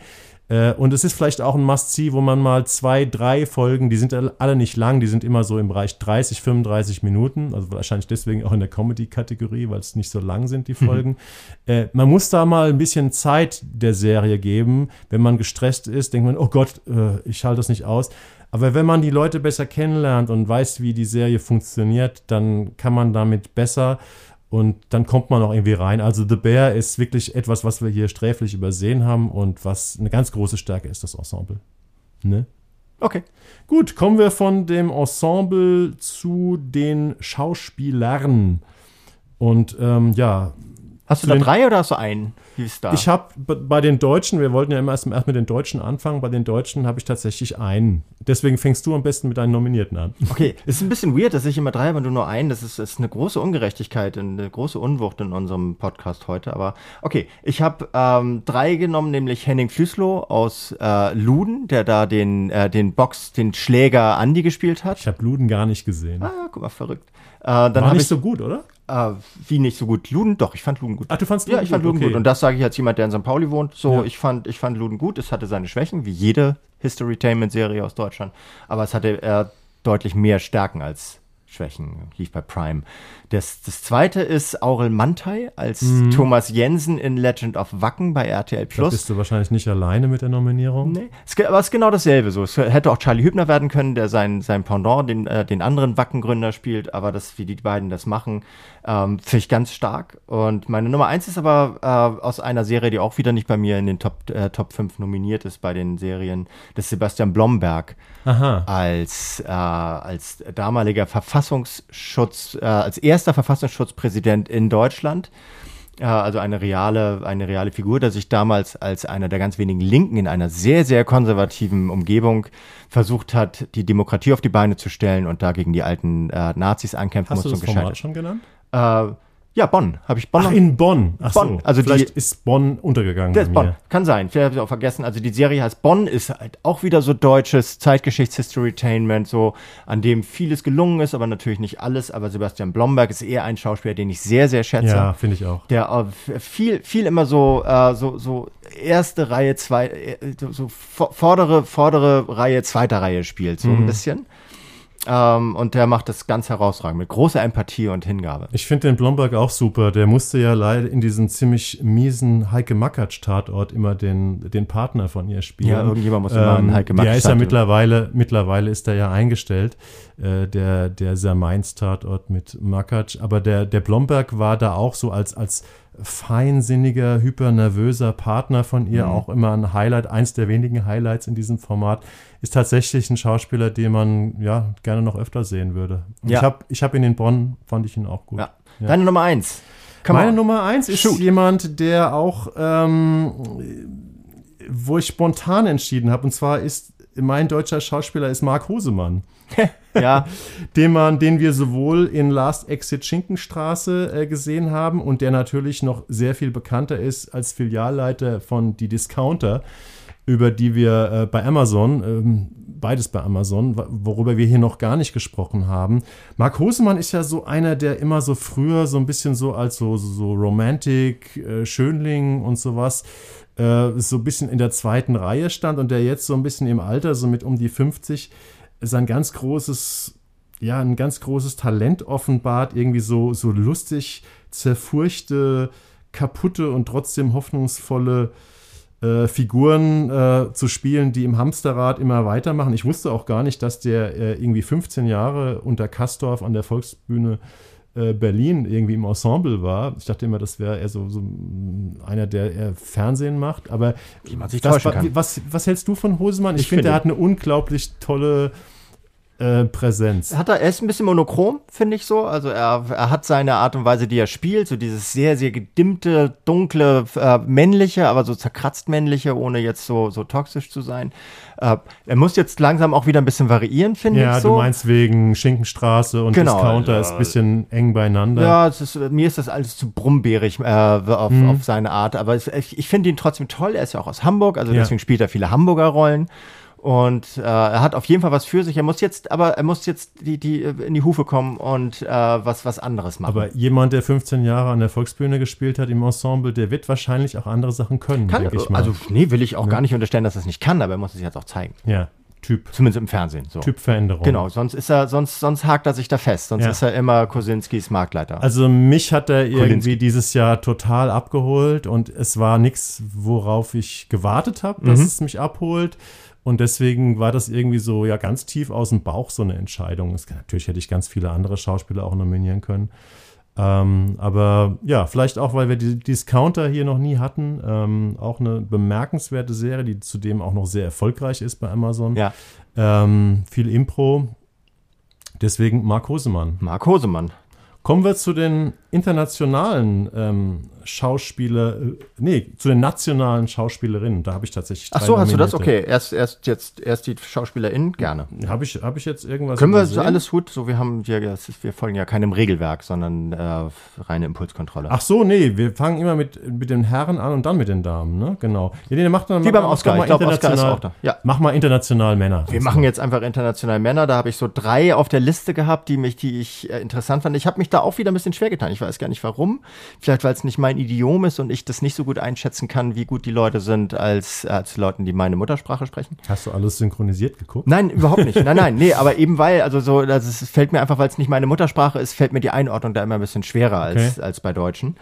Ähm, ich habe da äh, so, so in der, auf meiner, auf meiner Top 3 Liste Michael Fassbender in The Killer, Bob ja. Odenkirk in Lucky Hank und Christoph Waltz, Christoph Waltz in uh, The Consultant. Okay. Und äh, war mir ein bisschen unsicher. Ich finde aber tatsächlich, dass Michael Fassbender das in The Killer, ja. weil, weil der, weil der äh, dieses, diesen Film praktisch in jeder Szene alleine trägt hm. und das mit einer, mit einer Dringlichkeit, die überhaupt kein, keines Theaterdonners bedarf, sowas, fand ich das, obwohl ich die, äh, den Film selbst nicht so gut fand, also beziehungsweise an einigen Stellen so ein bisschen bedenklich, finde ich seine Leistung da herausragend. Ja. Und deswegen ist er da meine Nummer eins. Wir haben eine lange Sendung. Ähm eine lange Abschnitt über The Killer gemacht. Ich, für mich war das ja ein ganz toller Film, aber ich habe tatsächlich, bin da so ein bisschen in der Minderheit. Also die Kritiken zu The Killer waren nicht so euphorisch, wie ich den Film fand. Aber ich finde es super, dass du Michael Fassbender ausgewählt hast, weil ich hatte ihn jetzt ein paar Jahre nicht gesehen. Und ähm, musste, als ich ihn auf der großen Leinwand im Kino, habe den, Kino, den Film im, im Kino in der Presse-Preview gesehen, dachte ich wieder, mein Gott, ist Michael Fassbender gut. Ja, er ist wirklich Und ähm, deswegen finde ich super. Ähm, und ich finde es auch irgendwie super, dass du ähm, mein Nummer eins, die so unfassbar ähm, vorhersehbar ist, irgendwie gar nicht genannt hast. Äh, haben wir ja gerade eben gehabt. Also ich finde, an Bradley Cooper in Maestro geht einfach nichts vorbei. Ja. Übrigens, glaube ich, jetzt auch bei Netflix zu sehen tatsächlich. Ja ähm, ist für mich das Schauspiel des Jahres, auch äh, in Kombination mit Carrie Mulligan, die ich jetzt einfach mal weggelassen habe bei den Damen. Aber ähm, ja, ich denke mal, wir haben da die beiden Oscar-Preisträger gesehen. Siehst du, haben wir. Ne? Ja. Ansonsten haben wir lange über Maestro in, der Vor-, in dem Vorpost-Podcast gesprochen. Können wir jetzt eigentlich abbinden. Können wir lassen es gerade erst, war gerade erst. Genau. Können wir jetzt zu den äh, deutschen Schauspielerinnen kommen? Zu den deutschen Schauspielerinnen. Ja, hast du da, du hast auch Ich habe tatsächlich, nein, da habe ich tatsächlich mal drei ja, nominierte. Soll ich mal anfangen? Ja, fang an. Ähm, ja, also, ich habe ähm, Petra Schmidt-Schaller in dieser tollen ähm, Serie Ein Schritt zum Abgrund, die ich auch fast vergessen hätte. Da haben wir auch hier drüber gepodcastet. Mm. Da musste ich bei der Durchsicht unseres Jahresprogramms oder meines Jahresprogramms erstmal äh, wieder drauf gestoßen werden. Da spielt sich hier eine Frau, die ihren Mann der Untreue, des äh, Betrugs, also in der Ehe, verdächtigt und sie macht es so unglaublich gut, dass ich da nicht aufhören konnte zuzugucken. Dann habe ich nominiert ähm, Anne Rattepolle, die äh, spielt viel und macht jeden Film, jede Serie, ähm, in der sie spielt, einfach besser. Ähm, und meine dritte äh, Nominierung, und die habe ich jetzt einfach mal zur Siegerin erklärt, ist äh, Verena Altenberger. Die hat ähm, dieses Jahr nach nur sechs Folgen beim Münchner Polizeiruf mit einer absolut furiosen Folge, nämlich Paranoia, für ganz viele Preise nominiert, ihren Ausstand gegeben. Auch eine unglaublich mutige äh, Schauspielerin, weil sie eben dieses tolle Format ähm, aufgibt nach äh, sechs Folgen. Sie hat auch gleichzeitig noch in diesem Dominik Graf-Film Gesicht der Erinnerung, der, glaube ich, auch sehr, sehr hoch gerankt ist dieses Jahr gespielt. Sie ist einfach eine Schauspielerin, der man auf, bei der man sich immer wieder freut, wie sie eine neue Rolle interpretiert, der man einfach unglaublich gerne zuguckt, was natürlich auch für die anderen beiden gilt, aber deswegen ist Verena Altenberger, äh, weil sie auch so unfassbar offen ist und angesagt äh, und alle sich darüber freuen, was sie als nächstes macht, ist mein Nummer eins. Ja, ich hätte jetzt fast buzzern können, weil ich sie auch, äh, weil ich mir nicht ganz sicher war, ob ich sie, äh, also Verena Altenberger, auf Platz 1 oder 2 nehme. Aber ich rank dann jetzt einfach um. Also ich hatte, ja. ich hatte Friederike Kempter in, äh, in, in Tender Hearts. Finde ich toll. Tender so, Hearts haben wir auch hier ganz vergessen ja. bis jetzt, ja. Äh, ich finde, ich habe die, ich habe das, ich habe die geliebt, diese Serie. Jan, das ist echt interessant. Ich fand die Tender Hearts auch gut. Die hat fast nur schlechte Kritiken oder, oder naja, nicht nur fast, aber hat viele schlechte Kritiken bekommen. Und ich glaube, die gehört auch zu den Serien. Ich weiß nicht, ob du die Meldung äh, gelesen hast. Sky macht ja jetzt den große, großen Care aus. Äh, mhm. also nicht nur, dass sie keine deutschen Serien mehr produzieren, das ist ja schon bekannt. Sie sind ausgestiegen aus der deutschen Fiction. Ähm, aber sie tun auch ähm, deutsche Serien jetzt reihenweise aus ihrem Programm rauskicken. Ja. Und Tender Hearts schmeißen die jetzt auch raus. Also Ja. die kann man nur noch jetzt irgendwie sehen und ich weiß nicht, irgendwann demnächst nicht mehr bei Sky. Interessant, ja. Ich war ja in der Vorjury von der äh, Televisionale in Baden-Baden und habe das da auch mitnominiert. Und, Was der äh, einzige. Nein, nein, nee, das ist, äh, das ist, hat, äh, also bei der, bei der Jurydebatte ist das, war, also es hat nicht gewonnen, aber war kurz davor. Es waren alle wirklich hellauf begeistert und insbesondere Leute, die sich mit dem Thema äh, Feminismus, Misogynie und, äh, und, und Self-Empowerment und sowas befassen. Also insbesondere Frauen fanden diese Serie gut, Männer fanden sie womöglich nicht so gut, warum auch immer. Meine, meine Nummer zwei, beziehungsweise eins, ist dann eben auch Verena Altenberg, insbesondere für den Film äh, Gesicht der Erinnerung von Dominik Graf. Ein unfassbar toller Film. Und äh, aber du jetzt äh, Verena Altenberger an eins genommen hast, nehme ich Franziska Hartmann auf äh, Platz eins, Ah. die äh, auch mehrfach zu sehen ist und die, äh, ich habe sie jetzt vor allem für den Film Kalt nominiert, wo sie eine Kindergärtnerin ist, der zwei Kinder während ihres eines Waldausflugs sterben und sie gesehen. Hm. und sie muss äh, muss halt mit den Hinterbliebenen irgendwie dealen und mit ihrem eigenen Gewissen und mit ihrer Familie, mit ihrem Mann und so weiter, muss äh, versuchen damit klarzukommen. Und ich kenne tatsächlich keine Schauspielerin, die äh, Schmerz, Wut und Verzweiflung besser auf den Punkt bringen kann als Franziska Hartmann. Ja, Franziska Hartmann äh, war für mich eine Entdeckung jetzt so vor einem Jahr. Da war Neuland? Ja Neuland, ne? Das lief ja auch irgendwie so zwischen den Jahren und ist bei vielen Rückblicken irgendwie deswegen so ein bisschen ähm, übersehen worden, weil das irgendwie so, so halb ins alte Jahr gehörte und dann aber auch von vielen erst im neuen Jahr wahrgenommen wurde. Haben wir, glaube ich, auch mal so nachholmäßig hier drüber gesprochen, aber da fand ich sie auch unglaublich gut. Und mittlerweile ist hier auch jemand, ähm, den ich auf dem Zettel habe. Wenn ich gucke, oh, ist mit Franziska Hartmann, dann gucke ich ein bisschen genauer hin. Ja. Ähm, ist auf jeden Fall ähm, auch eine, eine super Wahl. Ähm, ja, das waren sie schon, ne? Das waren unsere Schauspielerinnen so schnell abgefrühstückt. Genau. Jetzt die Die internationalen. internationale, fang du doch nochmal Boah, an. ich, ich mag nicht anfangen. Ich habe da auch wieder so, es, es ist, ich, mir, mir fällt das schwer. Ich habe drei Frauen genommen, ähm, die, die auch gleichzeitig Serien gemacht haben, die ich sehr, sehr gut fand. Das war Emma Stone in The Curse bei Paramount Oh ja. Plus. Mhm. Ähm, Rose Byron bei Platonic auf Apple. Das ist so ein, auch Ah. wieder so ein, so ein Late Coming Rose of Byrne Age. heißt sie, glaub ich. Burn, ja, mit, mhm. äh, mit Seth Rogen zusammen. Ja. So, es ist mehr so ein bisschen Sitcom-artig, aber ganz toll gespielt. Auch so ein bisschen, also so ein bisschen äh, Early Midlife Crisis Geschichten. Und meine Nummer eins ist aber Roisin Gallagher in The Drive, weil ich einfach Roisin. Ro- Roisin, ich sag immer Roisin, ist Gallagher, auch- weil ich einfach echt Riesenfan von der bin. Ja, ich bin auch, sie ist auch bei mir auf der Nummer 1. Das Ja. ist ja echt witzig. Soll ich für dich buzzern? Komm. Ey, Roisin. Und ich dachte, die hast du auf keinen Fall. Also wir hatten Roisin Gallagher, eine irische Schauspielerin, Mitte 30, ähm, dieses Jahr zweimal im Podcast, nämlich bei der ganz großartigen ähm, Serie The Dry, wo sie eben eine trockene oder nicht ganz trockene Alkoholikerin äh, spielt, die zu ihrer Familie nach Irland ähm, zurückkehrt. Und wir hatten sie vor kurzem erst bei der Sky, bei der britischen Sky-Serie The Lovers, ähm, eine Rom-Com. Serie und tatsächlich habe ich auch, ich wei- weiß gar nicht, Roisin äh, Gallagher, äh, ob die so groß im Geschäft ist oder so angesagt ist äh, bei den Preisen, wie sie bei uns angesagt ist. Aber ich musste auch tatsächlich feststellen, ähm, sie macht auch Programme wirklich, sie trägt Programme und sie ist ja so eine nicht unattraktive, aber jetzt auch nicht wahnsinnig schöne äh, Frau, die also fast eher so in diese Kategorie so allerwelts mit 30erin gehören könnte. Aber sie schafft es wirklich eine derartige Anziehungskraft in diesen Rollen zu entwickeln und das so beiläufig und spielerisch. Also ich bin auch ein ganz großer Fan von der, muss ich sagen. Ja, weil ich freue so- mich auch auf das nächste, was sie machen Ja. wird. Also soziokulturelle Metaebene kann sie, kann sie halt äh, durch so eine, an, an so einer, so einer äh, zerkratzten Lieblichkeit vorbeispielen. Also Ja. beide Serien, The Lovers und, äh, und The Dry, handeln ja auch, haben, haben auch einen politischen Hintergrund.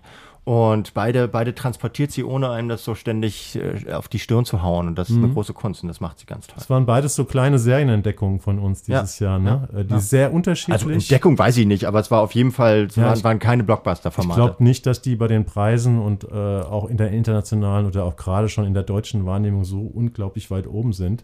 Aber zwei sehr schöne Serien und eine ganz tolle, ganz tolles Erlebnis der Roshin Gallagher ähm, beim Spielen zuzugucken. Ich sage einfach weiter Roisin. Jetzt habe ich einmal damit angefangen, jetzt breche ich das nicht ab. Seit ich mal ein Interview hatte ähm, mit äh, Roisin Murphy. Murphy, und ich ihr am Telefon gesagt habe, why is your album called Rosine Machine? Da meinte sie, It's Roisin Machine. Ah, Erst durch die richtige Aussprache des irischen Namens wird nämlich aus dem Albumtitel sozusagen ein klangvoller Titel. Achso, vielleicht hieß Und- es vor diesem Album, hieß es Roisin und jetzt heißt es erst Roisin. Wer weiß. Roisin. Okay, gut, merke ich mir. Gut, äh, ja, damit äh, haben wir, glaube ich, unsere Schauspielpreise ähm, äh, durch und wir machen weiter mit der Filmkategorie.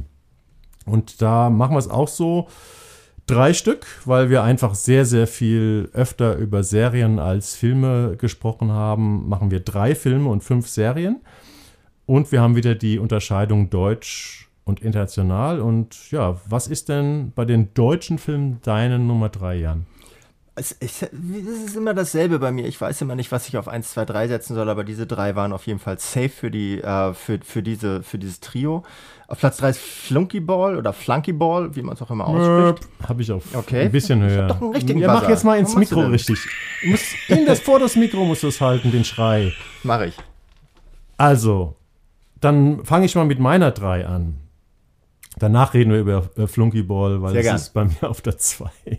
Meine Nummer 3 ist ein TV-Film, über den wir hier nicht gesprochen haben, den wir aber unbedingt mal erwähnen sollten. Das ist, glaube ich, ein ARD-Mittwochsfilm gewesen, der jetzt im äh, Oktober, November lief. Das ist äh, Der neue Freund mit äh, Corinna Ja. Harfusch und Karin Hanczewski.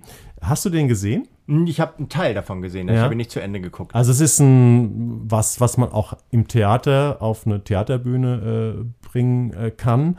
Ähm, es geht um eine erwachsene Frau, gespielt von Karin Hanczewski ähm, die bei ihrer ähm, Mutter, gespielt von Corinna, Corinna Harfusch, in ihrem, ja, in ihr Elternhaus sozusagen, der Vater ist verstorben, ein sehr schönes Designerhaus irgendwo im, im Grünen an so einem See, äh, zurückkommt äh, zu Besuch. Sie ist Ärztin in, irgendwie in einer Stadt und äh, da ist ein junger Mann, der ist jünger als sie, irgendwie vielleicht so 35 oder so. Und das ist, die Mutter stellt ihn als der neue Freund vor. Und ähm, dann ergibt sich daraus ein Drei-Personen-Stück, was unglaublich witzig, unglaublich funkensprühend, sagst du, glaube ich, immer. Sag ich gerne, ja. Es ist ein Dialogstück und ein SchauspielerInnenstück, äh, was toll ist vor dem Herrn. Hätten wir hier auch mal länger drüber reden können. So kann ich euch nur empfehlen. Schaut euch diesen Film äh, mal in der ARD-Mediathek an. Ist eines der ähm, Fernsehspiel-Highlights des Jahres. Ja, Und deine Nummer drei war meine Nummer zwei, ist Flunkyball oder Flunkyball. Flunky Ball, ja, okay. Soll ich, willst du? ja, Also- hatten wir hier im Podcast. Erzähl du ganz Genau, kurz. es, war- also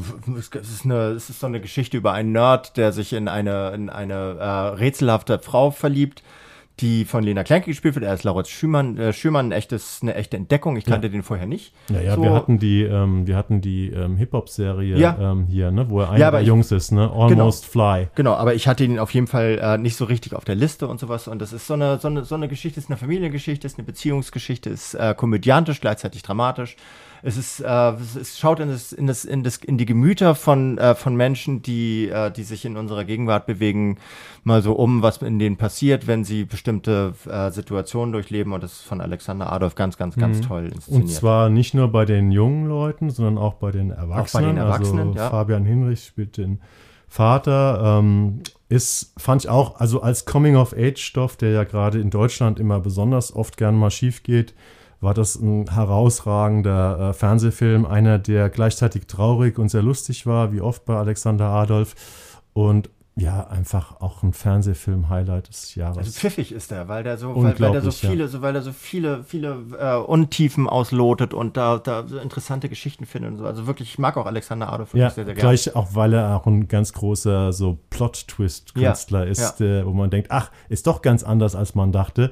Äh, Da ist es auch, da gibt es auch viel zu wenig Leute, die in dieser Hinsicht in Deutschland wirklich klug sind und, und das mit Humor auch noch machen. Ja, ne? das stimmt. Deswegen ähm, eine tolle Sache. Also wir hatten ja von Adolf auch hier die nettesten Menschen der Welt, diese Gruselserie, die Mhm. ich, glaube ich, noch ein bisschen besser fand als du. Ähm, also es ist auch jemand, äh, über den wir, bei dem wir uns freuen, dass er nach wie vor immer regelmäßig im deutschen Fernsehen was Ja. machen darf. Ja. Ne? Sind Ja, wir meine schon zwei- bei der Nummer, de- deine Nummer ich zwei? finde bei zwei, ja. ja. Ich, aber es würde mich nicht wundern, wenn du das auch drauf hast. Das ist 37 Sekunden. ähm, das ist eine Serie. Ach, scheiße. Okay, dann nehme ich das wieder zurück. Ja, Ah, nimm das mal. zurück. Das war kein Film, darauf? das war eine so. Serie. Nee, dann nehme ich meine, meine Nummer eins und das ist, äh, so, so leid es mir tut, auch wenn wir uns damit offenbar unsere letzte, äh, unsere letzte äh, reguläre Folge ein bisschen schleppend anlaufen lassen haben, ist mein Fall. Ja, ist auch meine Nummer Ja. eins. Ich glaube, Ja. wir haben genug darüber gesagt. Wir haben, ge genug Wir haben eben gesagt. gerade im Rückblick auf unseren letzten regulären Podcast gesagt, vielleicht haben wir uns keinen Gefallen damit getan, dass wir gleich zum Einstieg Menschen versucht haben zu erklären, was die Faszination eines Films ist, der eigentlich so nur so umhermeandert aus dem Leben einer Frau erzählt. Ähm, aber falls ihr nicht jetzt auch schon mittlerweile gesehen habt, mein Falke ist das ähm, ja, Fernsehspielerlebnis des Jahres für uns beide gewesen. Ne? Ja, hoch, hochinteressant, ohne Ereignisse ja, zu. schon mit Ereignissen, aber anders als man sie in anderen Ja. klassischen Plots in Fernsehfilmen Ja, erlebt. Genau. Wollen wir es einfach dabei bewenden Lass lassen? es dabei belassen, dass ich, äh, lass es uns belassen. Lass es uns lassen. Weil ich auch schon wieder gepatzt habe, das ist mir voll peinlich. Aber egal, man muss auch manchmal peinlich sein können. Genau, Alter. und dann äh, kommen wir doch einfach direkt zu Film International, zur Top 3. Und äh, was ist denn deine Top 3? Ähm, da fange ich an mit der Weiße Kobold von, äh, von Marvin Krenn. Ach, das ist österreichisch Das und ist damit österreichisch, international. Na klar. Ja, du bist ja einer, du. so eine das ist Gangster. aber ein bisschen, das ist auch deutschsprachig, ne? Das ist mir egal. Nee, international ist international so. Wiener Würstchen sind nicht aus Deutschland. Und äh, es sei denn, sie heißen Frankfurter Würstchen, was gleich das gleiche ist, okay, oder? keine. Ahnung. Also ich Egal. beides nicht. Wieder. Aber ich, ich habe das, kenne das vom Namen, aber ich weiß ehrlich gesagt gar nicht genau, was es ist. Sag mal. Es ist so eine Gangster-Drogen-Groteske mit Frederik Lau, man muss es gar nicht so vertiefen. Es ist halt, es ist halt wie bei Marvin Krenn, so aus der, aus der, ja, ähm, aus der, aus der österreichischen Schule heraus ist das einfach, äh, also voll auf die Zwölf, alles, alles ein bisschen durcheinander, alles ein bisschen wirr, alles auch ein bisschen auf Pointe gebürstet, aber gleichzeitig halt mit diesem, mit diesem österreichischen Humor, der das Ganze zugleich erden und abheben lassen kann. Und das ist, fand ich ganz toll. Lief hier in, In der ARD. ARD, ja. auch so als Mittwochsfilm? Mhm, ich glaube schon, ja. Ja, den habe ich äh, tatsächlich verpasst. Ja, mein Film international, äh, haben wir schon drüber gesprochen, ist ähm, The Killer. Mhm. Ähm, ja, mich hat er total reingezogen. Ich war, habe mit Interesse gelesen, dass es nicht allen Leuten so ging. Ist ein Arthouse-Killer-Porträt ähm, und mit Michael Fassbender und guckt ihn euch an. Ihr werdet nach 20 Minuten wissen, ob ihr mit dem Stil klarkommt oder nicht. Äh, für mich war es ein großartiges Kinoerlebnis. Ja, könnte, also gibt Audience Flow auf jeden Fall bei diesem Film. So, es Ja. ist nicht, nicht für alle gleichermaßen bis zum Ende durchzuhalten. Meine Nummer zwei würde mich wundern, wenn es nicht bei, äh, nicht auch in deiner Liste wäre, und das ist äh, Nayad oder Niat. Nee, ähm, wäre in meiner Top 5 gewesen, ähm, aber ich finde gut, dass du es drin hast. Ich finde es auch gut, dass ich drin habe. Von Netflix, ist dieser Film über eine real existierende Langstreckenschwimmerin, die als erste Frau von Florida nach Kuba in Umgedreht. ohne äh, hä? Von Kuba nach Florida. Von Kuba nach Florida äh, schwimmt äh, ohne Haikäfig. Ich glaube, das, äh, Ja. alles andere gab es vorher schon mal. Ist aber auch ein bisschen egal. Es geht viel ums Schwimmen, aber es geht vor allen Dingen um die Beziehung dieser Frau zu ihrer früheren Lebensgefährtin und wie die beiden versuchen im vergleichsweise hohen Alter für so einen Spitzensport äh, Leistung zu vollbringen, die andere in dem Alter nicht mehr vollbringen und wie die damit klarkommen und wie sie auch mit sich dabei klarkommen. Ist Ganz- eine wahre Geschichte. wahre Niat Geschichte. hatten wir hier im Podcast. Schaut nochmal in der Suchfunktion. Da haben wir länger über diesen ja, Sportfilm, Frauenporträt, ähm, Freundschaftsporträt, ähm, toll gespielt. Ähm, Jodie Foster, Annette Benning, ähm, glaube ich auch zwei Kandidatinnen bei den großen Filmpreisen. Könnte Äh, sein. ich weiß es gar nicht, wie es, äh, wann die Oscar-Nominierungen kommen. Ähm, auf jeden Fall, ja, hätte ich auch in den Top 3 haben können. Mhm. Wäre wahrscheinlich meine 4 oder 5 gewesen. Find gut, dass du es drin hast, Niat. Und du warst was auf der 2? Ich habe äh, auf der 2, wir, wir sind ein bisschen langweilig dieses Jahr, weil wir viele sehr tolle Filme sehr, sehr spät im Jahr gesehen haben. Deswegen hatten wir Podcasts darüber. Mein Nummer 2 ist ähm, dieser großartige, unglaublich verstörende Dystopie Leave the World Behind, über die wir. Okay, ist deine Eins. Ist meine Alles Eins. klar. Ja, dann. Dann Leave the World Behind. Fahr einfach fort, so. Ja, Leave the World Behind äh, ist. Ich habe den Film tatsächlich zweimal gesehen. Ach, das gibt's Weil ich habe ihn einmal gesehen, als ich meinen Text darüber geschrieben habe. Und dann habe ich ihn nochmal äh, mit meiner Familie gesehen, weil meine Frau den Fehler gemacht hat, äh, äh, zu sagen, ach guck mal, ähm, Nummer eins, Julia Roberts bei Netflix, äh, Leave the World Behind, das könnten wir uns doch heute mal angucken. Ne? Unser 13-jähriger Sohn war noch dabei. Und ähm, ich hatte, glaube ich, zwei sehr verstörte Familienmitglieder am Ende dieses Abends. Und ähm, ich habe dann nachgehört, dass sehr viele Leute aus dem Bekanntenkreis, ähm, die vielleicht nicht ganz so viel mit Film und Serie zu tun haben, also das rein nur als zur Unterhaltung ähm, in ihrer Freizeit gucken, äh, nicht beruflich damit zu tun haben. Und da gab es ganz viele Menschen, die zutiefst verstört waren von dieser sehr, sehr ungewöhnlichen Dystopie. Ja, Also- die aber nicht, aber die nicht aufs Verstören gebürstet ist, weil sie, weil sie überhaupt gar nicht Katastrophen-Szenarien durchspielt oder nur, nur Wow. relativ am Rande. Also so, das ist, wir hatten ja schon darüber geredet und wollen auch jetzt noch nicht zu viel davon verraten, aber es ist ein Katastrophenfilm, hatten wir uns, glaube ich, hier im Podcast wir müssen darauf geeinigt, der gar nicht so richtig äh, mit Katastrophenelementen spielt. Ja. Oder zumindest ne- sich die, derer sehr lange enthält. So. Und das ist halt auch als Ensemble toll gespielt, Ja. mit, mit Ethan Hawke, Julia Roberts, äh, Mahershala Ali und es ist einfach, es ist, ich, ich fand es, ich fand es rundum gelungen. Also es ist ein, es ist rundum schlüssig, dieser, dieser Film. Ja, und das und ich- schaffen Filme nicht immer. Ich muss tatsächlich sagen, deswegen ich, äh, bin ich eingestiegen mit, ich habe ihn zweimal gesehen. Als ich ihn zum zweiten Mal gesehen habe, innerhalb von zwei oder drei Wochen, fand ich ihn fast noch etwas besser als beim ersten Mal. Äh, das musst du auch erstmal schaffen. Ja. Ähm, es häng- hängt viel, glaube ich, an der sehr, sehr guten Buchvorlage auch, ähm, die ziemlich exakt äh, bis auf ein, zwei Details umgesetzt wurde. Übrigens auch mitproduziert von Barack und Michelle Obama. Äh, der hatte das auf seiner einflussreichen Leseliste, den Roman. Also, falls ihr es noch nicht gesehen habt, schaut euch es an. Ähm, aber ähm, macht euch drauf gefasst, äh, wenn ihr zart beseitigt seid, dass ihr vielleicht, dass euch der Film, wie, wie heißt es so schön, ein wenig nachgeht. Okay, and the winner of Eric is. Ja, du weißt es, ne? Nee.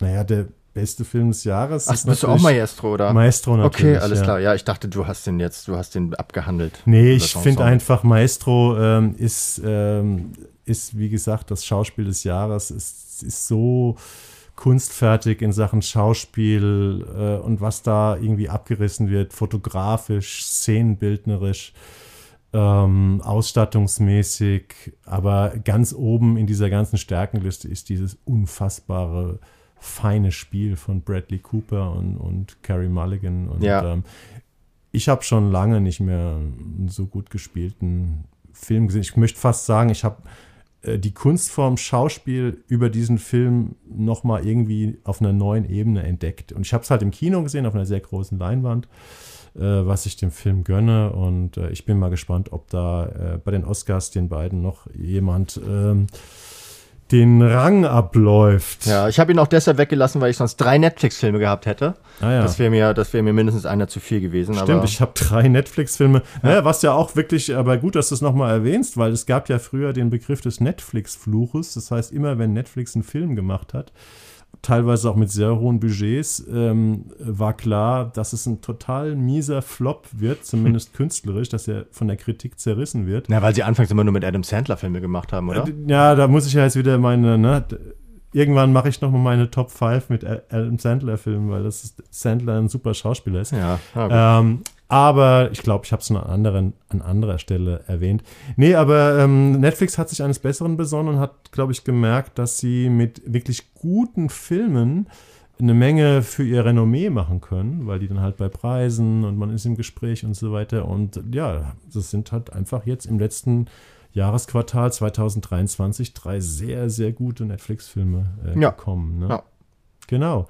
Die Serie. Sind, Die kommen wir zur Serie. Unsere Königsdisziplin, auf die wir ja immer die meiste Zeit verwenden. Und ähm, Jan, dann sag doch mal, was deine deutsche Serie Nummer 5 ist. Ja, ich, also das, ich, ich wette, dass du das komplett anders sehen würdest. Ich habe Hast du da. deinen Basser eigentlich jetzt schon? Du musst den vors Mikrofon Ich habe halten ihn, gleich. ich hab ihn schon, in, ich habe ihn griffbereit, aber ich weiß, dass du diese Serie nicht drin haben wirst. Das ist Clashing Differences. Auf Arte. Die, Ähm, die habe ich tatsächlich nicht nee, drin. es ist, äh, es ist auch tatsächlich, ich habe da lange mit mir gerungen, so. Es ist halt der, der Abschlussfilm von einer Filmemacherin namens äh, Merle Grimm, so ein Frauenkammerspiel um eine, um eine geplante feministische Konferenz, ähm, wo, wo Leute gesucht werden, die dort Panels beitragen können. Und äh, was mich daran so überzeugt hat, ist, dass er so unglaublich mutig ist, dieser Film, weil er so, weil er, weil er sich sehr, sehr, sehr vieler äh, ungeschriebener und geschriebener Regeln des, äh, des Film- und Fernsehgenres widersetzt, weil es äh, sehr eigene Figuren kreiert, weil es äh, die dritte Wand durchbricht, weil es halt so episches Theater im brechtschen Sinne darstellt und gleichzeitig ja mit geringem Budget auch eine sehr unterhaltsame Sachen, äh, Serie äh, kreiert hat. Und das fand ich toll. Ich fand sie, ich glaube, es finden nicht so richtig viele äh, Leute toll. Ich fand es wirklich einfach toll. Ja, es ist, ähm, ich fand sie nicht wirklich unterhaltsam, die Serie. Also sie ist ja eigentlich, wenn man am ehesten noch ähm, ins Comedy-Genre einzusortieren. Ähm, aber bei mir hat das nicht gefruchtet. Also sie ist natürlich politisch, gesellschaftlich sehr mutig, irgendwie mit diesen ganzen Frauenrollen, Frauenbildern und so. Aber mir hat sie nicht funktioniert. Ich fand nicht, dass es eine gute Serie war, aber es ist auf jeden Fall was sehr Originelles und was sehr Mutiges. Das Da wollte ich, das wollte ich einmal mal würdigen. Sie Ja. hatte, da gab es viele Aspekte, die ausbaufähig sind, aber ich wollte würdigen, dass da jemand den Mut hat, so etwas zu machen. Hm. Hast du einen Buzzer? Habe ich griffbereit? Du glaubst, dass, ich buzzern muss? Ähm, naja, bei deutschen Serien ist es ja immer so ein bisschen nicht so ganz einfach, ne? Mit den, ähm, also bei fünf. Meine Nummer fünf deutsche Serien ist Sam ein Sachse. Oh Gott, ja. Hast du nicht drin? Nee. Okay.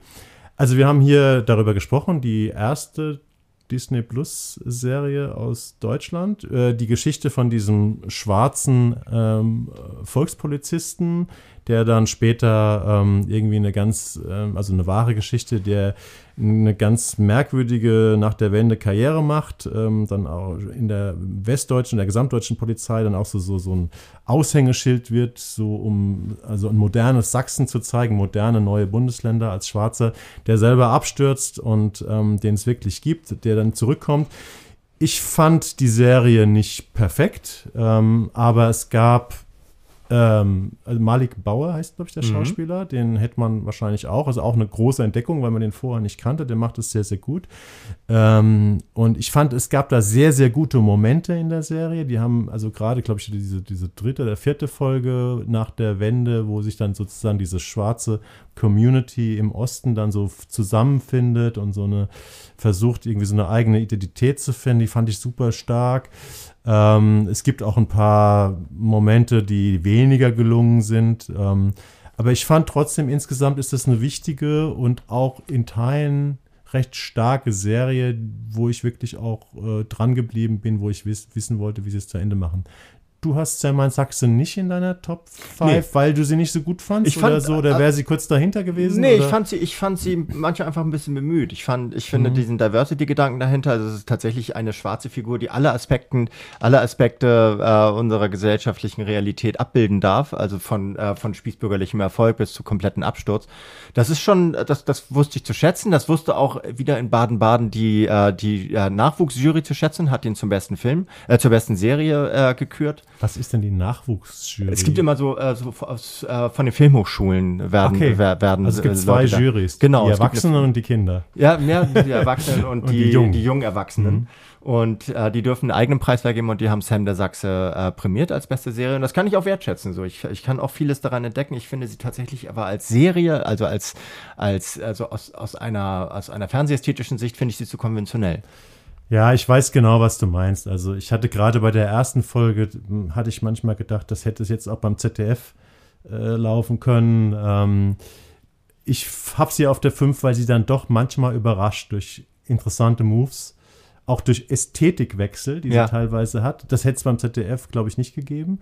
Ähm, aber es ist jetzt nicht die beste Serie des Jahres. Äh, ähm, ich verstehe, wenn sie nicht in einer Top 5 ist. Ich weiß ehrlich gesagt gar nicht so genau, wie sie bei Disney Plus gelaufen ist. Ob das jetzt Nicht optimal. Erfolg war. Also Hast es, du was gehört? Ja, ne, sie haben eine riesen, also es war auch bei der beim Festival kam das zur Sprache, dass sie ein Riesenbudget gefa äh, gefahren haben, also ein PR-Budget.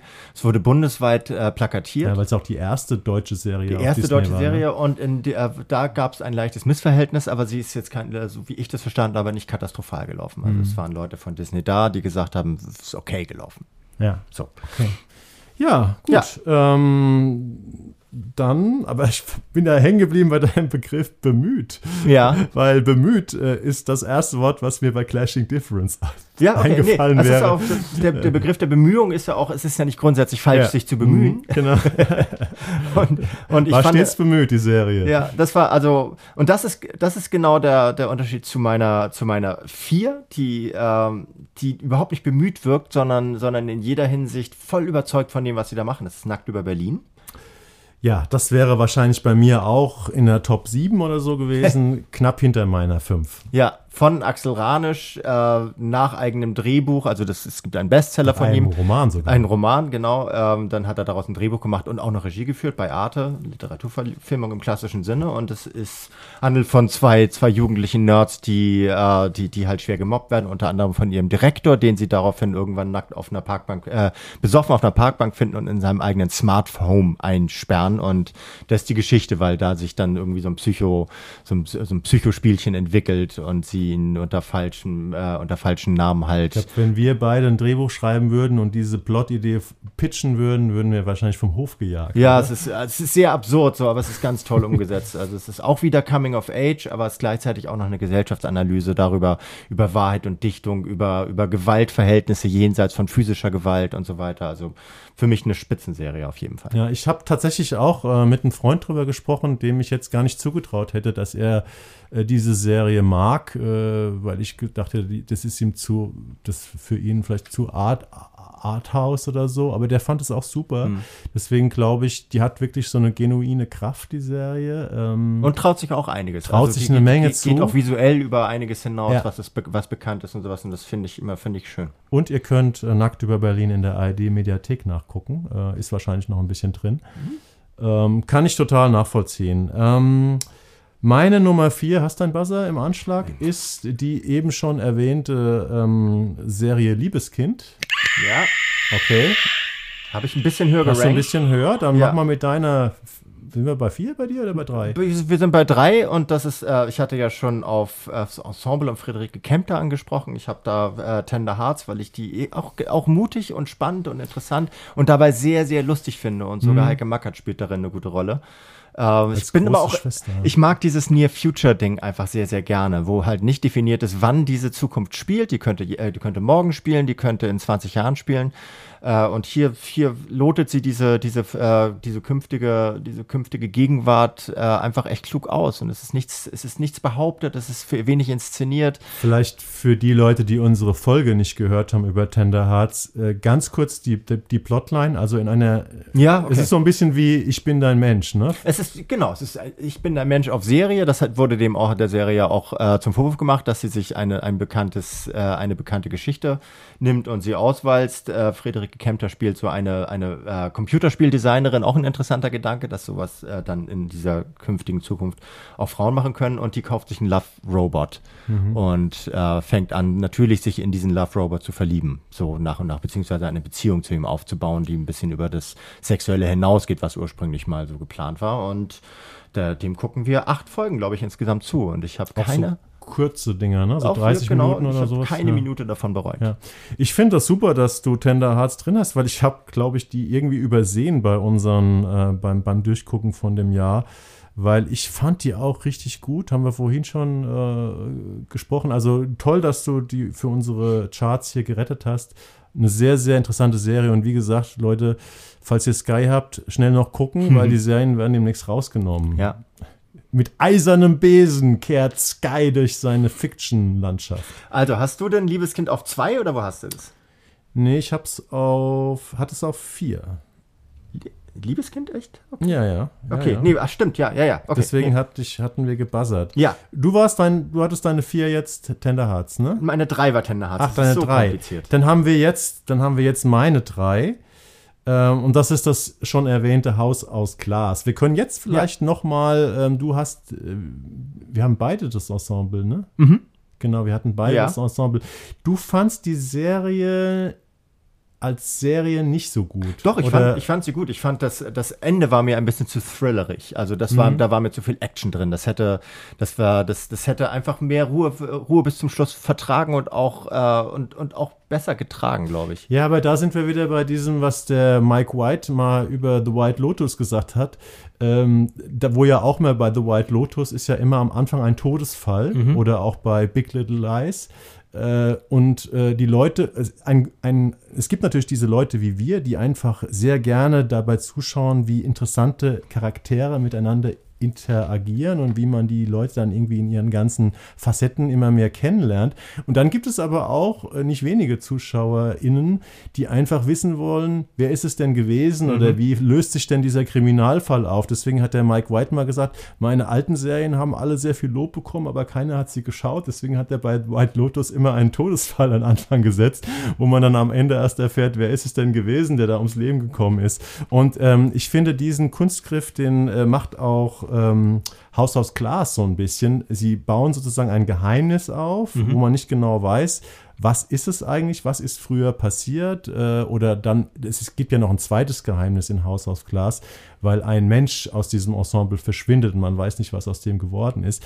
Und ich finde, dass diese Thriller-Elemente, es hat so ein bisschen was von Thriller, ein bisschen was von Krimi, sind sehr, sehr schön verwoben in dieses Stück, was eigentlich von Familie, von Geschwistern, Liebe erzählt, auch ein bisschen Freundschaft und das sehr, sehr klug und liebevoll tut. Äh, Also in einem Setting, schönes Haus, reiche Leute, schöner Park, was auch so ein bisschen trojanisches Pferd ist, weil daraus hätte auch eine ganz, ganz schreckliche ähm, ZDF-Familienserie werden Ja, können. ich, also wie gesagt, ich finde, trotz allem finde ich das eine sehr gute Serie. Es Ja. hat nur, weil ich bin ja, also ich bin ja ein, ein Objekt meiner eigenen, meines eigenen Geschmackes und deswegen Absolut. Ist, es, ist es halt da da nicht reingerutscht. Also ich habe tatsächlich gemerkt, äh, dass ich das weiter gucken wollte. Trotz dieser von mir erwähnten 6 mal 45 Minuten bin ich sehr, sehr schnell dran geblieben und wollte wissen, wie das ausgeht. Tolles Ensemble, auch ein paar Schauspielerinnen habe ich tatsächlich auch entdeckt, zum Beispiel diese beiden jüngeren Schwestern. Die kannte ich vorher nicht, habe ich gegoogelt, geguckt, was die gemacht haben. Ähm, großartiges Ding und ich finde auch, da wir ja erst Ende Januar zurückkehren aus unserer kurzen Winterpause, ähm, finde ich gut, dass wir jetzt drüber reden, weil das läuft zum Jahreswechsel. Und ähm, ich dachte, oh Gott, wenn wir uns das nächste Mal treffen, dann ist House of Glass schon wieder so alt, dass wir das eigentlich nicht nochmal Ja. ähm, besprechen. Jetzt, jetzt haben wir es heute gemacht. Jetzt haben wir Find es heute gut. gemacht, das ist auch gut so. Das, äh, meine Nummer zwei lief äh, bei, bereits bei Netflix. Ich habe echt viel Netflix dabei heute. Äh, und das Liebes Kind, also deine Nummer vier. Meine Nummer vier, ja. Ja. Von äh, Isabel Kleefeld, eine, ein, ein Sechsteiler, ich nehme an, sechs mal 45 Minuten. Ja, ich glaub, befürchte ja, aber man Ja. kann es auch gut machen. Ja, kann man auch gut machen und hier ist es gut gemacht. Also ich weiß nicht, was, ob wir da vorhin schon mal was ist drüber eine, gesagt ja, wir hatten. hatten, so. wir hatten einen Podcast darüber. genau. Es ist eine, die Verfilmung oder Serienverfilmung von einem Roman, der hieß, glaube ich, auch Liebeskind. Mhm. Ja. Wie immer haben wir den Roman nicht gelesen, weil wir wegen, weil wir so viel Fernsehen gucken müssen und keine Zeit haben, Romane zu lesen. Ich bin immer wieder erstaunt bei anderen Podcasts, wo Leute dann immer sagen, ja, sie haben auch das Buch Ach, gelesen. Lügen.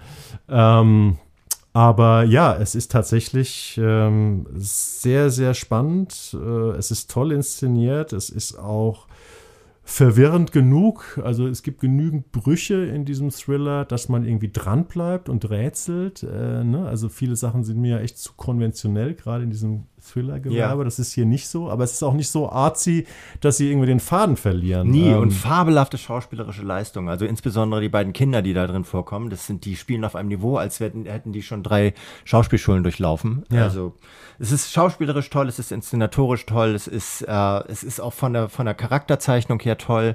Es hat wirklich, es hat praktisch keine Schwächen, finde ich, dieses, äh, obwohl es ein sehr drastisches Thema ist. Und gerade diese Drastik, aber auch dadurch lebt, dass wenig davon äh, visualisiert wird. Also es geht um, äh, um Entführung, um sexuellen Missbrauch, um, um die härtesten Themen, die man sich denken kann. Aber es bleibt alles im Ungefähren. Und Ja. das ist, das macht diese Serie, das macht Isabel Kleefeld Boom. Und es ist mal wieder mit äh, Kim Riedler, auch so eine unterschätzte Schauspielerin, die man immer wieder, wenn, wenn man sie sieht, äh, wo man denkt, wow, die spielt super. Ja, und die kann auch zerstört aussehen, Ja. meine Fresse.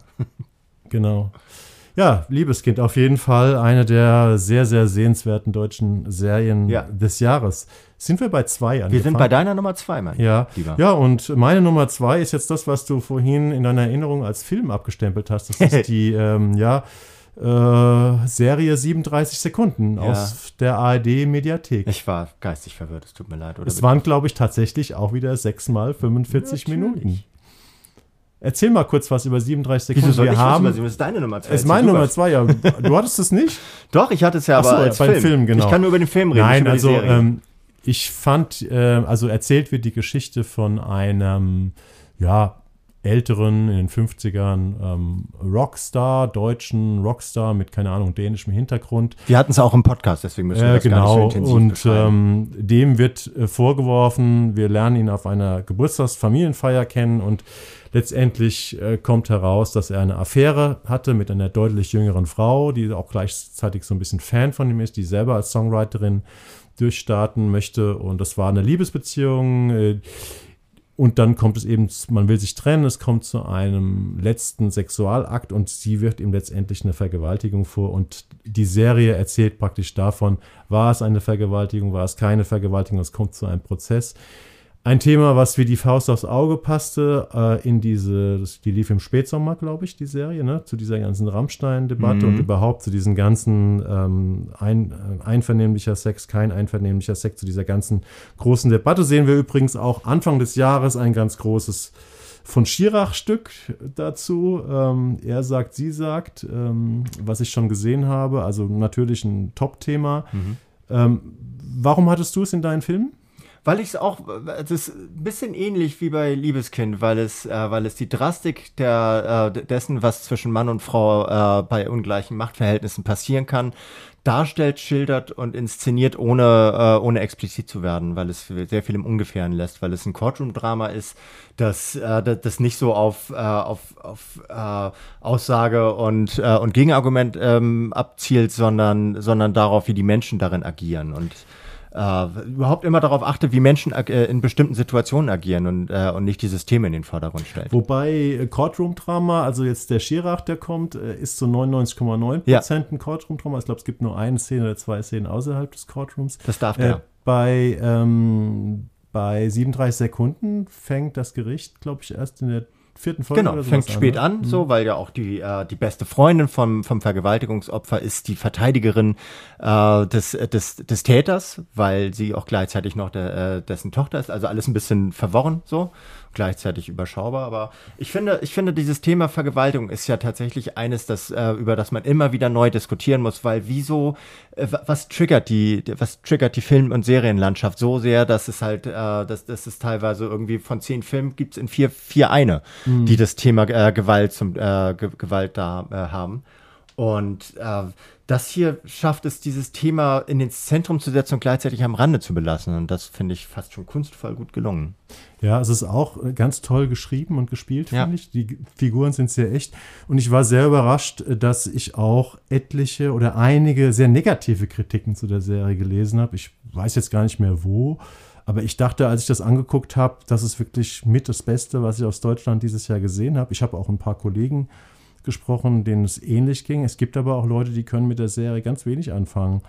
Ähm, ja, egal. Also wir fanden sie beide sehr, sehr Ja. stark. Vielleicht, weil es eigentlich ein Film ist, aber das war. Das ich, Ja. ich, ich glaube ja, dass unsere, dass unsere Nummer eins sich deckt. So, Sind wir schon bei Nummer Wir eins? sind schon bei Nummer eins, weil Ja. sonst würde mich wundern, dass es bei dir fehlt. Also Nee. ich, ist das Deutsche Haus, Deutsches oder? Haus ist Ja. die beste Serie des Jahres, Ja, ja. ja. Ja, also handelt von den Auschwitz-Prozessen, ist also eine Fiktionalisierung über die Auschwitz-Prozesse Anfang der 60er Jahre in Frankfurt und äh, macht das aus der Sicht einer Familie, so einer, einer Gastronomenfamilie und deren Tochter, die die Übersetzerin ist in diesem Prozess, bisschen da so reinrutscht, das gar nicht will und dann erleben wir äh, einerseits äh, ein, eine Milieustudie der Bundesrepublik äh, zu dieser Zeit, andererseits aber auch eine, eine äh, Studie der Betroffenen, also der, der Täter-Opfer-Konstellation, so wie die, äh, wie die miteinander interagieren, wenn die sich vor Gericht gegenüber sitzen. Und das, diese Serie nimmt sich sehr, sehr, sehr nach den Büchern von An Annette Hess und ihrem eigenen Roman, den sie vorher geschrieben hat, nimmt sich sehr viel Zeit dafür,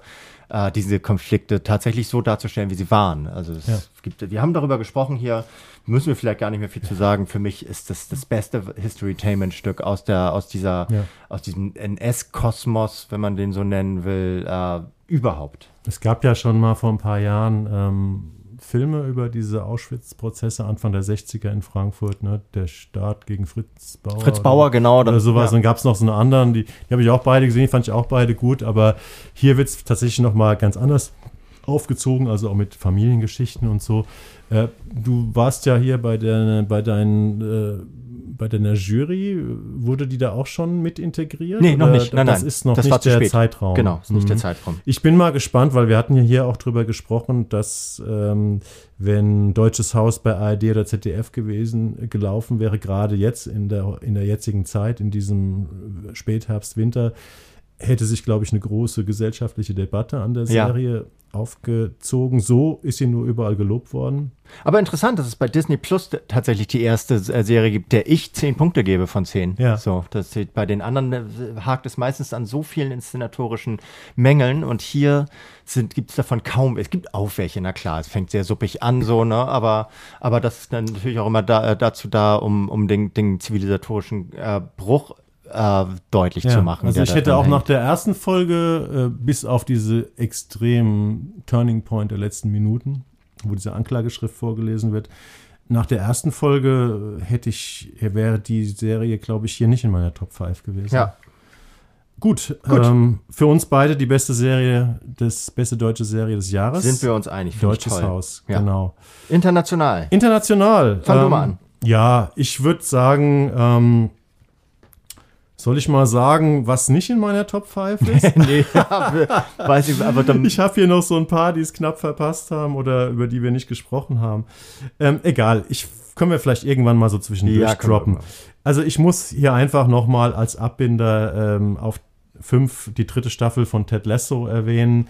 Ähm, hatte einige der schönsten Folgen. Also es ist die große Feel-Good-Serie der letzten Jahre, die jetzt im letzten Frühjahr mit der dritten und letzten Staffel bei Du, Apple du TV nennst jetzt Sachen, die nicht in deiner Top 5 sind. Nein, das Ach ist so, meine Top 5. Nimmst du ja Sachen raus. Das ist meine Top 5. Okay. Ted Lasso ist meine Top 5. Ähm, ja, ist einfach das große Feelgood TV, das große, sehr, sehr lustige, sehr kluge äh, Feelgood TV über einen fiktiven Londoner Fußballclub und seine Geschichte. Ähm, wurde viel drüber gesagt, ähm, aber in meiner Top 5 muss es einfach drin sein.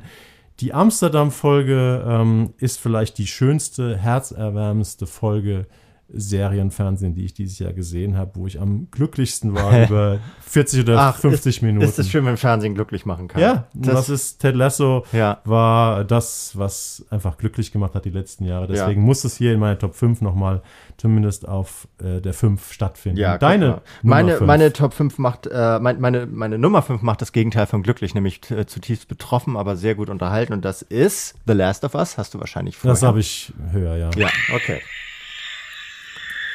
Ja, damit äh, kommen wir zu meiner Nummer 4 und das ist die von mir ähm, hier schon erwähnte Serie The Bear.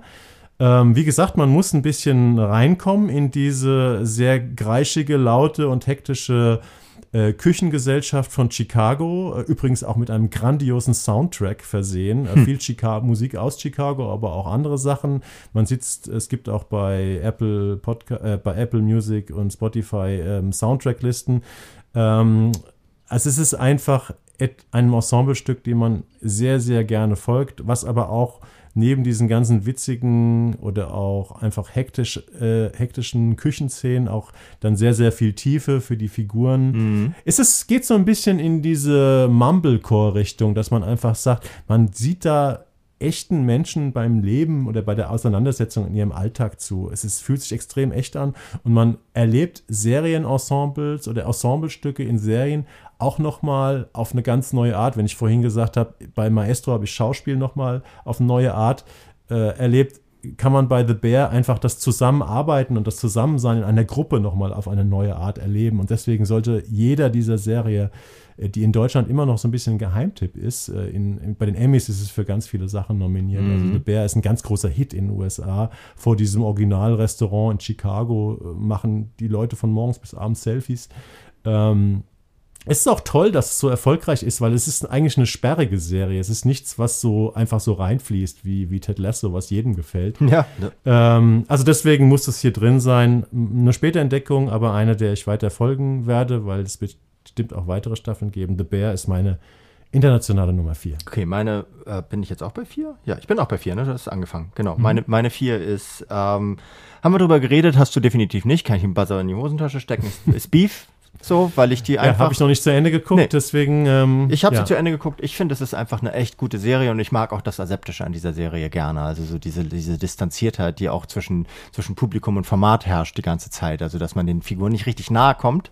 Diese Ähm, Garstigkeit der Die, Menschen. ja, ne? wobei, wobei, also man kann zu allem auch äh, schon, schon äh, irgendwie so einen Anker finden, so, aber der wird nicht, der wird einem nicht aufgepfropft und das finde ich gut, das gefällt mir. Wobei eigentlich Garstigkeit, also es gibt tatsächlich Serien, äh, da, da sind die Figuren noch sehr viel unzugänglicher oder, oder äh, unsympathischer, weil allein die zwei, drei Folgen, die ich jetzt gesehen habe, man kann ja sowohl zu dieser äh, Upper-Class-Frau als auch zu diesem Handwerker, also das sind ja die beiden Leute, die das Beef miteinander haben, die werden schon auch sensibel gezeichnet in ihren Brüchen, aber irgendwie hat, haben also es war noch nicht so weit, dass ich denen folgen mochte, so. Dass ich, ich muss wissen, wie es mit denen Ja, weitergeht. vielleicht fehlen dir 20 Minuten oder sowas, dass du Genau. da reinkommst. Ich glaube, ich werde Ja? Beef auch noch weiter gucken. Gut, ja, wird auch nicht rausgenommen. War das was jetzt? Das war drei schon? Jetzt, nee, deine drei kommt jetzt. Meine drei, ja, meine drei ist ähm, eine Serie, die auch, äh, wie ich finde, bei internationalen Preisen oder auch von der Kritik ein bisschen übersehen wurde. Das ist äh, Fleischmann is in Trouble. Ja, hatte ich ja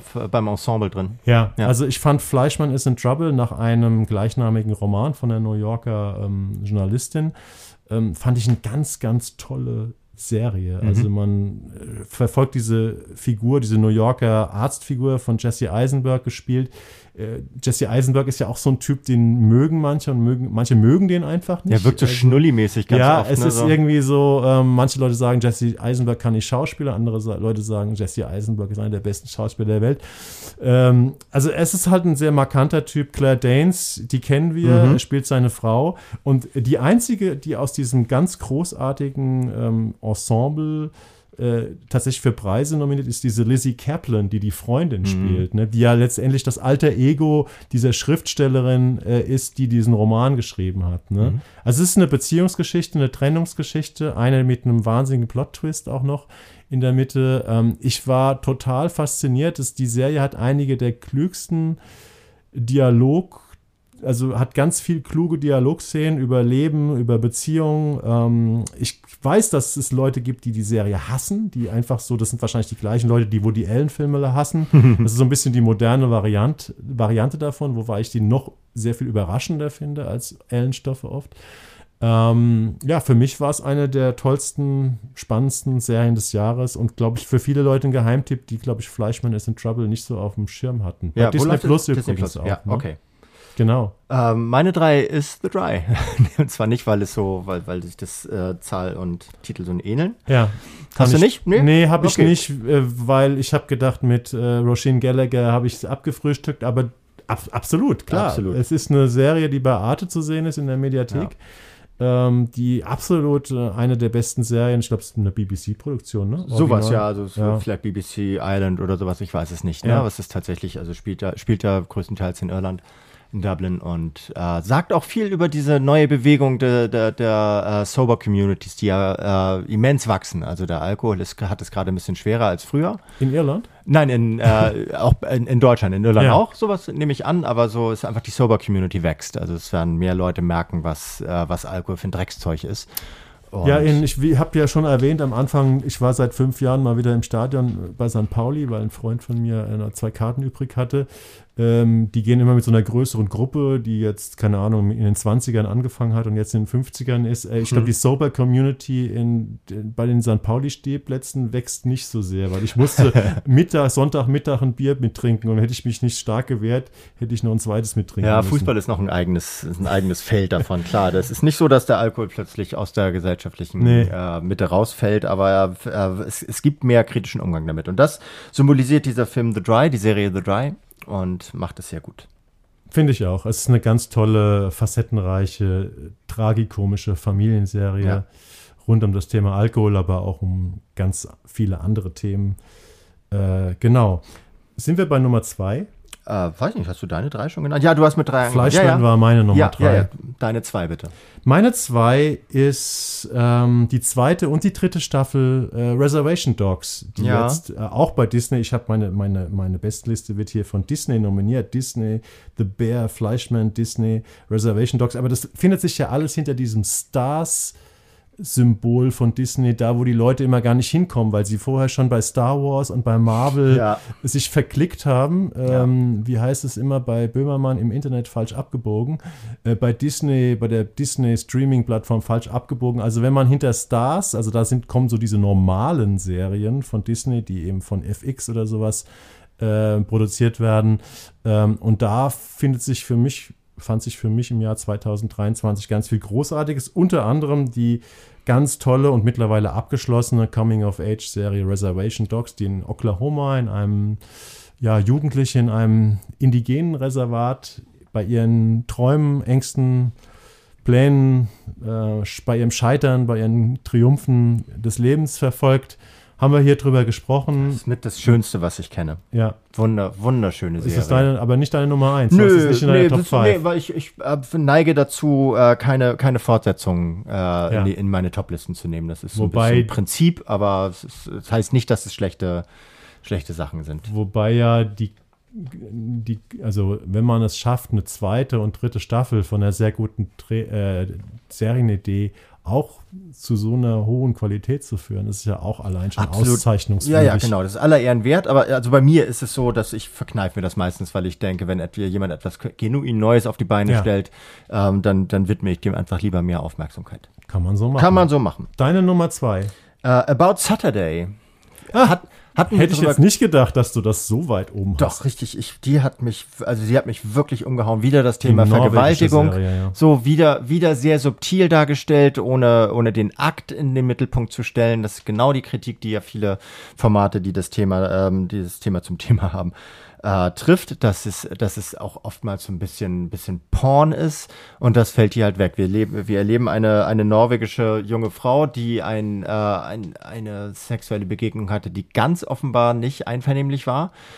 Ähm, aber mit sich selber ringt, also vor allem gar, gar nicht so sehr mit der, mit der Tat und dem Täter, sondern mit sich selber ringt, wie sie damit umgehen soll. Und das äh, läuft, ich glaube, es sind zehn Teile, es ist relativ lang. Ja, aber das sind so ganz kurze Teile. Nee, richtig so kurz sind die nicht. 15 Minuten. Sind die oder? so kurz? Ja, ich glaube, die sind mega kurz. Das ist Okay. letztendlich ist das ein Film von der Länge, so Ja, von anderthalb hab- bis zwei Stunden. So kurz habe ich dir gar nicht, habe ich dir gar nicht in Erinnerung. Es lief bei Neo, also auch in der, in der Mediathek. Und es ist ein tolles, ein tolles Porträt, das natürlich wieder Coming-of-Age-Elemente hat. Aber nicht, gar nicht so sehr dieses, äh, dieses Wachstum äh, einer Person, sondern eher die Stagnation einer Person thematisiert. Und das ist, äh, also ich war wirklich richtig geflasht davon. Das ist eine ganz Mhm. tolle Serie. Das ist, äh, war ja leider so, dass man das nur in der deutschen Synchronisation sehen Leider ja. konnte. Mittlerweile Also- habe ich mir sagen lassen, dass es, dass es jetzt in der synchronisierten, Okay. äh, in, in der, in der äh, untertitelten Version Also zu das, sehen ist. das spielt ja in so einer, in irgendwo in Norwegen, Ja. keine Ahnung, ob es Oslo ist oder so, äh, in so einer Studenten-Community, also WGs Mhm. und so. Eine WG spielt da eine ganz große Rolle. Und ich hätte die gerne mal, also es sp- spielt ganz viel so mit diesem Authentizitätsflair in dieser Community von jungen Leuten, wie die leben. Und das hätte ich mir gern mal auf Norwegisch mit deutschen Untertiteln Mhm. angeguckt und das konnte ich nicht. Jetzt haben wir halt gesehen, wie diese Mumblecore-artigen Gestalten aus der äh, norwegischen Studentenszene halt alle schön Deutsch gesprochen haben bei ZDF Neo. Aber ja, Es wenn ist, du ein- sagst, es es gibt Makler, was viel zu machen. So manchmal, wenn es das nicht gibt, vielleicht gibt es mittlerweile irgendwo eine Plattform, die es macht. Vielleicht ist es bei, bei Neo. Ich, manchmal machen die das, dass die es nachträglich dann Mhm. noch in der untertitelten Version. Wie auch immer. Ja, sind wir bei der Nummer 1, Bei ne? deiner Nummer eins. Naja, meine Nummer 1 ist deine Nummer 5. Ich meine, es ist- es ist zwar Ja. ein bisschen langweilig, weil das ist die Serie, die wahrscheinlich dieses Jahr, äh, auch wenn es jetzt schon fast ein Jahr her ist, dass die lief, bei HBO, sprich hier bei Sky, die mich einfach am meisten umgeblasen hat. Das ist The Last of Us. Ja. Ähm, ne? Also die kriegt natürlich überall hier ähm, Pedro Pascal, äh, die Ramsey, Bella Ramsey sind alle für alle Emmys nominiert. Diese Dystopie äh, entstanden nach einem Videospiel und wir sind ja keine Gamer, äh, oder ich zumindest nicht. Also ich kannte das Spiel nicht, eines der berühmtesten Videospiele wo, aus dem eben ein, ähm, eine Serie entstanden ist, die man bei HBO und hier bei Sky gucken kann. Es geht, es ist ein Roadmovie, es geht um eine untergegangene Welt und ein, ein mittelalter Mann ähm, muss eine, einen Teenager ähm, durch die ähm, ja, zerstörten und voller Gefahren, äh, mit vielen Gefahren versehen USA führen und für mich war diese Welt, die da erschaffen wurde, natürlich auch mit großartigen Bauten, großartigen Tricks, aber auch dieses anrührende äh, Stück über die Gesellschaft, über die Charaktere hat mich total umgeblasen. Und äh, da sage ich einfach, ich bin ein Fan und bin, warte, wie wie bekloppt auf die zweite Staffel, ja. die dann irgendwann kommt, die ja angeblich dann auch die letzte sein muss, weil von dem Spiel gibt es, glaube ich, nur zwei Versionen. Ähm, ja, Game of Thrones hat, hat sich ja auch irgendwann verabschiedet von seinen ja, von den wurde dann aber auch dann in den letzten beiden äh, Staffeln schwächer erzählerisch. Ja. Also für mich, sag doch mal, ich weiß ja von unserem Podcast, den wir vor fast einem Jahr gemacht haben, dass du auch das gut fandst, äh, wie ja alle. Es gibt, glaube ich, fast keine schlechte Kritik über The Last of Us. Ähm, aber du warst nicht ganz so geflasht wie ich. Warum hast du es jetzt trotzdem auf deine 5 genommen? Weil, weil es auch wieder dramaturgisch und inszenatorisch herausragend ist. Also weil es mhm. äh, immer unabhängig von diesen komischen Pilzgestalten schafft es, das eine, eine Spannung, die, die vielmals, viel, vielfach sehr subtil ist, zu erzeugen. Ja. Äh, schafft es auch diesen Vater, Vater-Tochter-Konflikt, der ja gar kein leiblicher Vater-Tochter-Konflikt ist, sehr interessant darzustellen. Äh, stellt Verlust und, äh, und, und trotzdem Hoffnungs, äh, Hoffnung zu schöpfen, sehr, sehr interessant mhm. da und sehr gut da.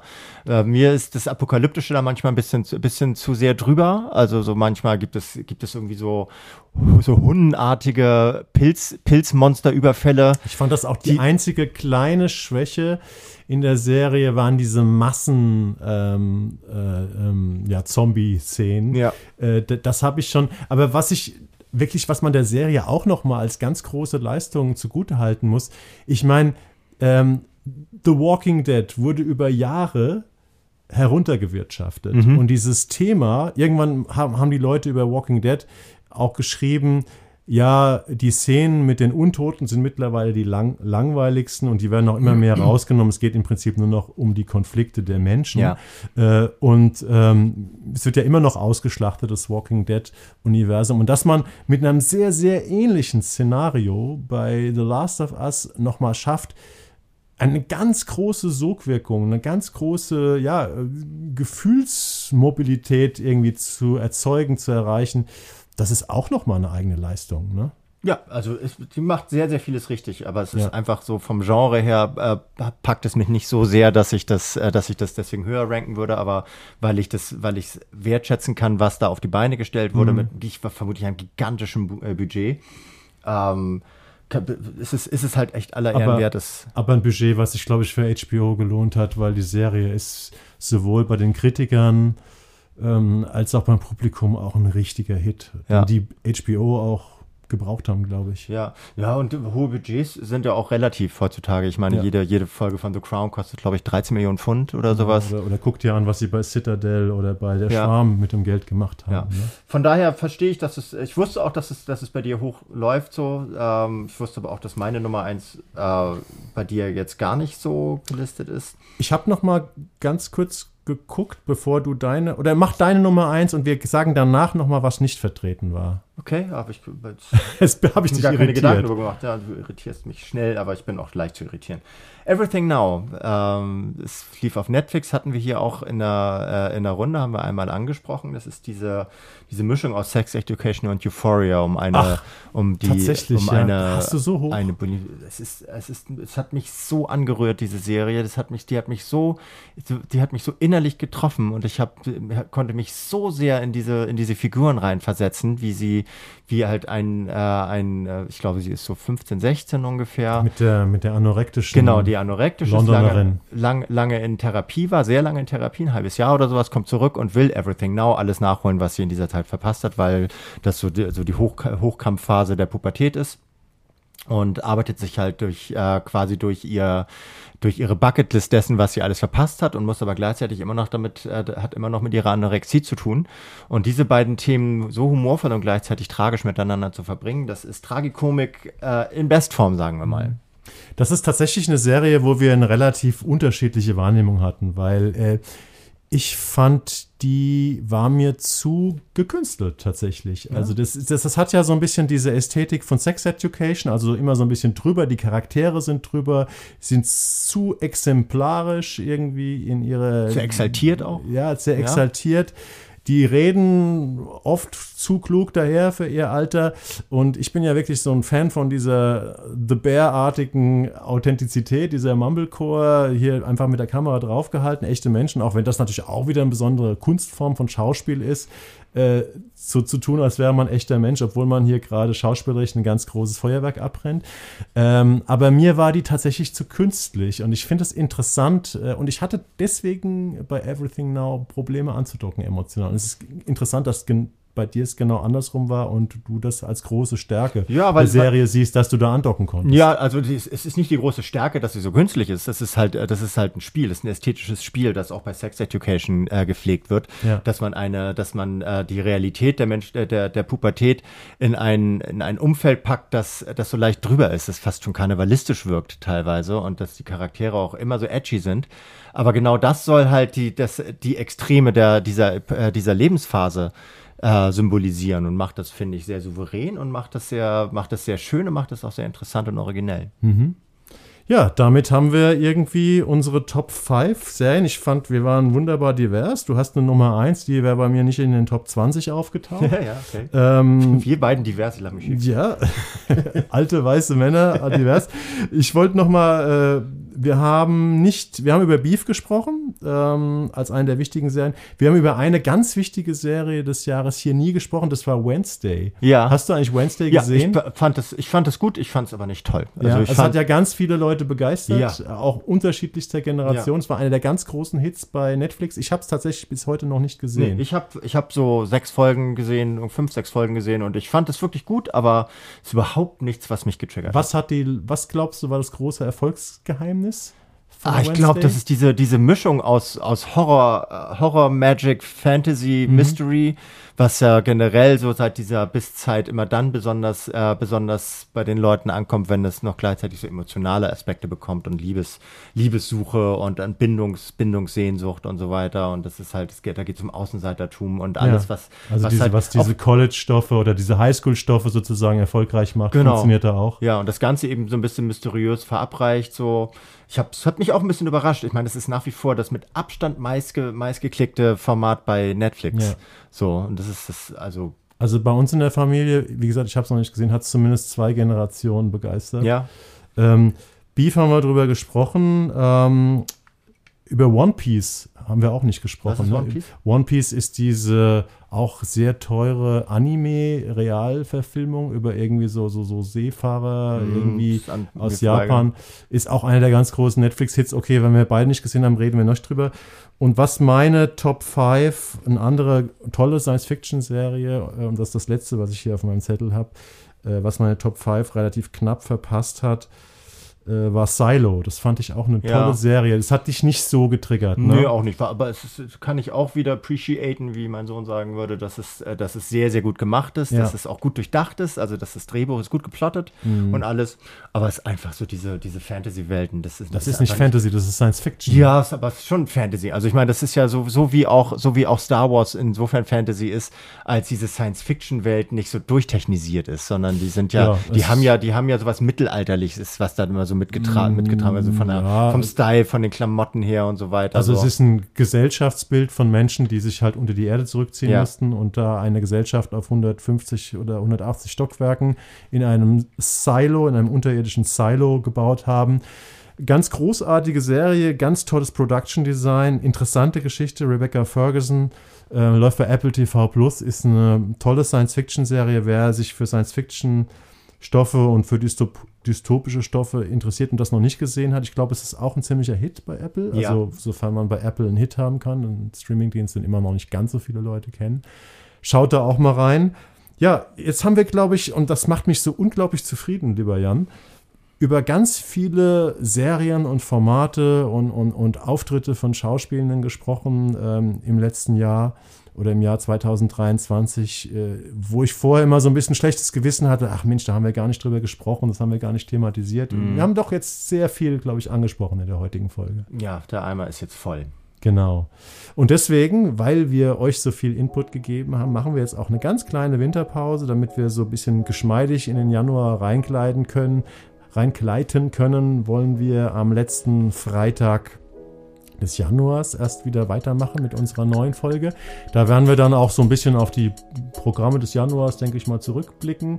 Ähm, und ansonsten wünschen wir euch ein ganz tolles äh, neues Jahr 2024. Wenn ihr uns ein kleines Geschenk machen wollt, ja, du, Community Building, das ist äh, eine große Sache, weil ähm, Hörerzahlen, Hörerinnenzahlen ist äh, für uns entscheidend, dass wir irgendwie die Zeit hier investieren können, um diesen aufwendigen vorbereitungsaufwendigen Podcasts weiter zu betreiben. Und wenn ihr uns einen kleinen Kommentar, gerne einen positiven bei eurem Spotify, bei eurem Apple Podcast oder wo sonst ihr uns hört, hinterlassen könnt. Einige Menschen haben das getan zuletzt, für den, da möchte ich mich herzlich bei bedanken. Es ist auch einfach persönlich immer schön, wenn man mal was liest. Immer. Ein Kommentar. Und ähm, ja, lasst mal ein Sitzchen da für uns und das bringt uns wieder ein bisschen nach vorne. Ansonsten freuen wir uns aufs neue Jahr, oder? Ja, kommt so oder so gut rein. Kann nur besser werden. Tja, das Fass wollen wir jetzt nicht mehr aufmachen. Machen wir nicht Wir auf, wünschen nein. euch ein ganz schönes Jahr 2024. Lasst es euch gut gehen. Und andere auch. Bleibt gesund. Bis dann. Ciao. So.